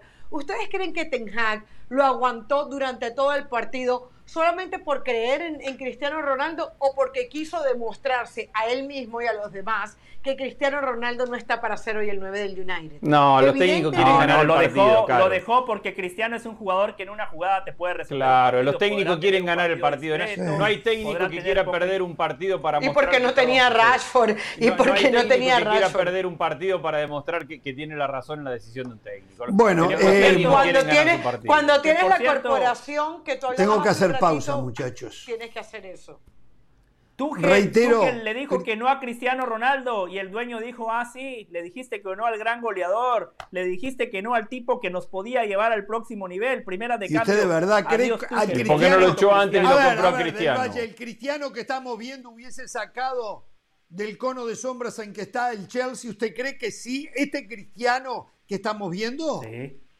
Por favor, yo vi a, lo suyo es mucho fanatismo. lo suyo es mucho fanatismo. contra el Dinamo no, Una pierna de Cristiano es más que Pulisic no, lo suyo, Lo suyo es mucho fanatismo. Tiene un fanatismo terrible. Por favor, del Valle, por favor. Siga discutiendo a Cristiano, no hay caso, ve lo que le digo. Mamaurita, no, no, le digo, Mamaurita, para los que no saben, es la abuelita de José del Valle que lo crió y le enseñó. Lo que pasa, José del Valle no aprendió. Vamos a la pausa, vuelve.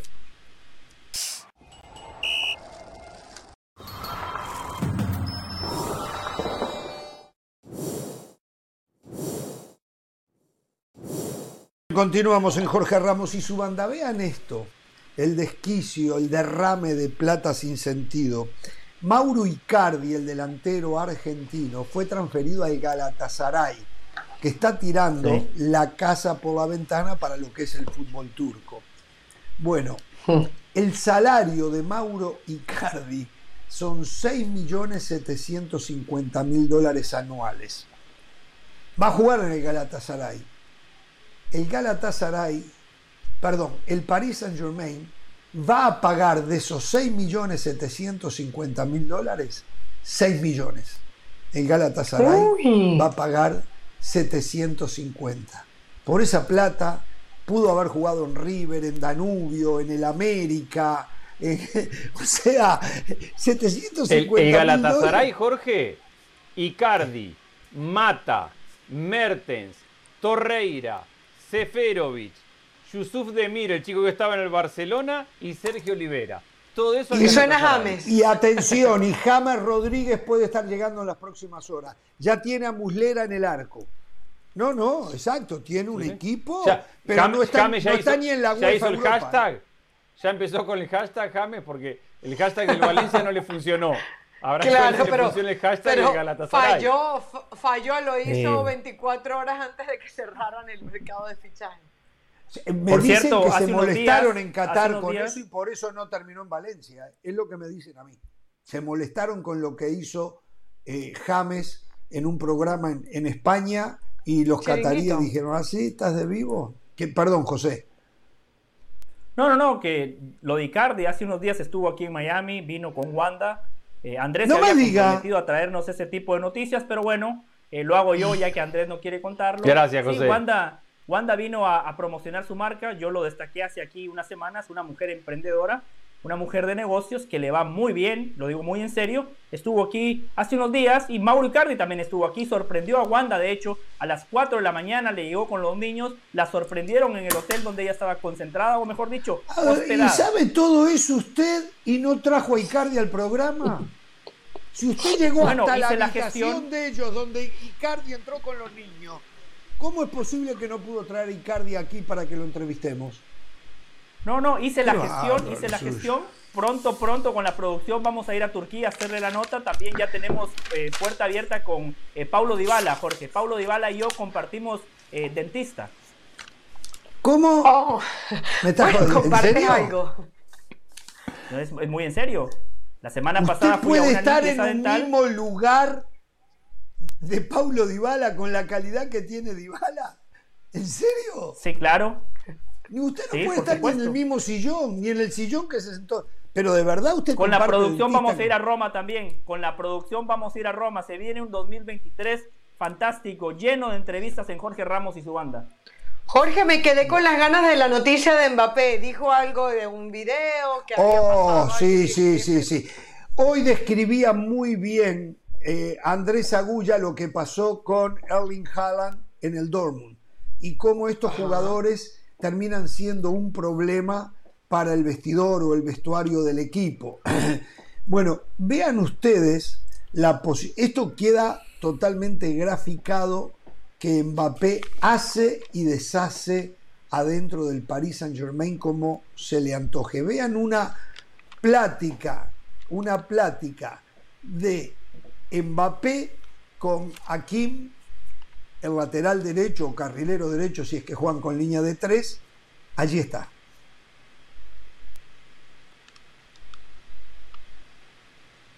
Sí, le decía, ¿viste el video? Sí. Exacto. Me tenías que dar el pase. Lo siento, no, no, no. No basta con disculpas. A la otra dame el pase bien. Más o menos eso le decía. Exactamente. No, yo no lo quería porque se podía leer, por eso yo no lo decía, ¿no? Pero bueno, ah. eh, le agradezco igual. Ahí está de nuevo. ¿eh? ¿Viste el video? Eh, sí, lo siento. Bueno, a la próxima dame el pase bien. La actitud de Mbappé para su compañero. esto, esto es un problema. Esto es un problema de verdad. Cuando estos jugadores, y muchos, por años se habló el tema de Cristiano Ronaldo, que era un jugador medio parecido, ¿no? En cuanto a su comportamiento dentro del vestuario, se ha negado y todo, pero hoy el, director deportivo del Dortmund lo dijo de Haaland, lo estamos viendo de Mbappé, estos jugadores son un problema. Algo que nosotros sepamos, que sepamos, no podemos garantizarlo 100%, no ocurrió con Messi, aunque habrá tenido sus deslices, no era la constante. Aparentemente, cuando usted le da tanto poder a un jugador, esto es lo que termina pasando, ¿no? Esa es la verdad. Lo que pasa, yo, no vi... es, ahí, perdón, José, ahí se ve la grandeza del club y la grandeza del jugador. Un jugador no se puede comportar así en un club grande. Eh, porque Cristiano se podrá poner rebelde, lo que sea, pero cuando terminó, eh, Florentino le dijo, listo, 100 millones, chao. Te vas a la Juventus, está todo Eso bien. Es verdad. A los clubes grandes, a los clubes grandes no, no le haces ese tipo de cosas pero pasa en otro nivel y el Paris Saint Germain, por más que ahora tenga mucha plata y compre muchos jugadores y vaya creciendo, no es un grande del mundo. Entonces te podés permitir ese tipo de, actitudes cuando Mbappé es más grande que el Paris Saint Germain, a tal punto que le han tenido que dar el bono de 125 millones para que firme, el contrato soñado de 68 millones por año y todos los poderes para que decida dentro del club. Entonces, la grandeza del jugador es superior a la grandeza del club en esos casos. Cuando el club es más grande, el club está por encima, la institución está por encima de cualquier jugador, aunque se entiende algún gesto, como decía recién. Se pueden equivocar, pueden cometer un gesto. Hay situaciones que hay que aprender a manejar, pero el club tiene que estar por encima. Cuando no es tan grande el club, el jugador los pasa. Sí, el club tiene que estar por encima, por supuesto coincido en eso, no refuto ese punto, pero yo veo este video y yo le doy otra lectura. Un Mbappé que está ejerciendo de líder. A mí me parece fantástico porque encima, después en la cancha, lo ratifica. En la Liga de Francia, donde Messi, Neymar y Mbappé, los tres vienen brillando, pero en una liga que no existe. Primer partido de Champions, el mejor de los tres fue Mbappé, marcando dos golazos. El segundo mejor fue Neymar y Messi desapareció. Yo veo muchos documentales, yo veo y estudio a los líderes del deporte y veo cómo le hablaba Jordan a sus compañeros. Veo cómo le habla Tom Brady. Jordan y Maradona no se pueden comparar. El líder, No, no, no, no, no, no estoy comparando a Mbappé con ellos. Digo que el líder tiene que comportarse de esa manera y empiezo a ver atisbos de Mbappé ejerciendo de líder. Lo que acabo de ver no le veo ningún problema. Además se lo dice a uno de sus mejores amigos en el vestuario. Hakimi Archaf es el mejor amigo de Kylian Mbappé, por lo cual también hay una buena onda. Sabe que se lo puede decir porque lo único que quiere Mbappé Imagínate si eso, la, mejor manera si eso es la buena onda, no me quiero imaginar cuando le diga algo de mala onda. Exactamente. ¿no? pero a ver, eh, eh, exigirle al compañero, a ver, exigirle al compañero, yo, yo tampoco lo vi grosero, o sea, no no encuentro suficiente evidencia en este video como para juzgar a Mbappé y decir que está agrandado. Sí, creo que hay un reclamo que si es constante, que si, que si es odioso normalmente, evidentemente es para reclamarle. Pero yo creo que Mbappé ha tenido muchas razones para agrandarse, comenzando porque es campeón del mundo y tampoco lo ha hecho tanto. Es verdad que muchas veces se nos quiere vender a un Mbappé sobrado, que, eh, a ver, yo entiendo que sí, que políticamente lo convencieron, que no cumplió lo que él quería, que era irse al Real Madrid, pero para mí este video no es una muestra de que Mbappé esté yéndose por el camino equivocado. A mí me parece que hay una mala actitud ahí. una cosa Exacto, a mí la actitud no me gustó. Una cosa es ser el líder y otra cosa es, uno, vas le reclamas a tu compañero, me parece que está muy bien. El compañero te pida disculpas, es más, le dice, si es así, te pido disculpas. Y que atrás de eso salga el papel y diga, no, no, la disculpa no alcanza, dame el pase Totalmente de acuerdo. Pero tiene razón. otra manera de decirlo. está bien, pero me parece que... Decirlo. Está bien, pero en la próxima eh, eh, aquí, en la próxima, haceme un favor, ponémela un poquito atrás, un poquito adelante, lo, que le quisiera decir, pero había otra manera de decirlo. Fue una actitud prepotente, prepotente. Hay un liderazgo mal llevado. Está muy bueno que quiera ser líder, eso es fantástico, pero el líder encuentra en un compañero un amigo y un amigo para que las cosas después haya un compromiso entre ellos para que salgan mejor. De la manera que le habló, lo prepoteó, se lo llevó por delante. O sea, la, idea, la idea estuvo bien, la ejecución de Mbappé con el compañero muy mal. No, no, no. Además, eh, si Hakimi no puede, no puede con, con este consejo, con esta exigencia de Mbappé, por favor, el jugador está acostumbrado. No, no, no, no, el problema no es solamente esta exigencia. Lo único que hace Mbappé es decirle, hermano, Mbappé hay con que hacer todos las los compañeros. En la cancha. Esto trascendió porque hay una cámara. Esta charla de fútbol que acabamos de ver pasa siempre en todos los equipos. No, no fue charla de fútbol. Fue una, no fue una charla. Ahí está su error. Fue una demanda.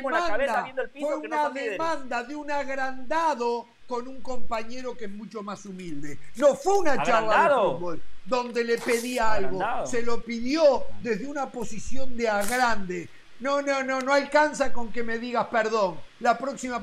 Espera, hermano, ¿quién te crees que eso? ¿Usted quién se cree que es? Hasta el lunes, hasta el lunes. Bye. No, hasta el martes yo. Y a la semana que viene, ¿qué noticia?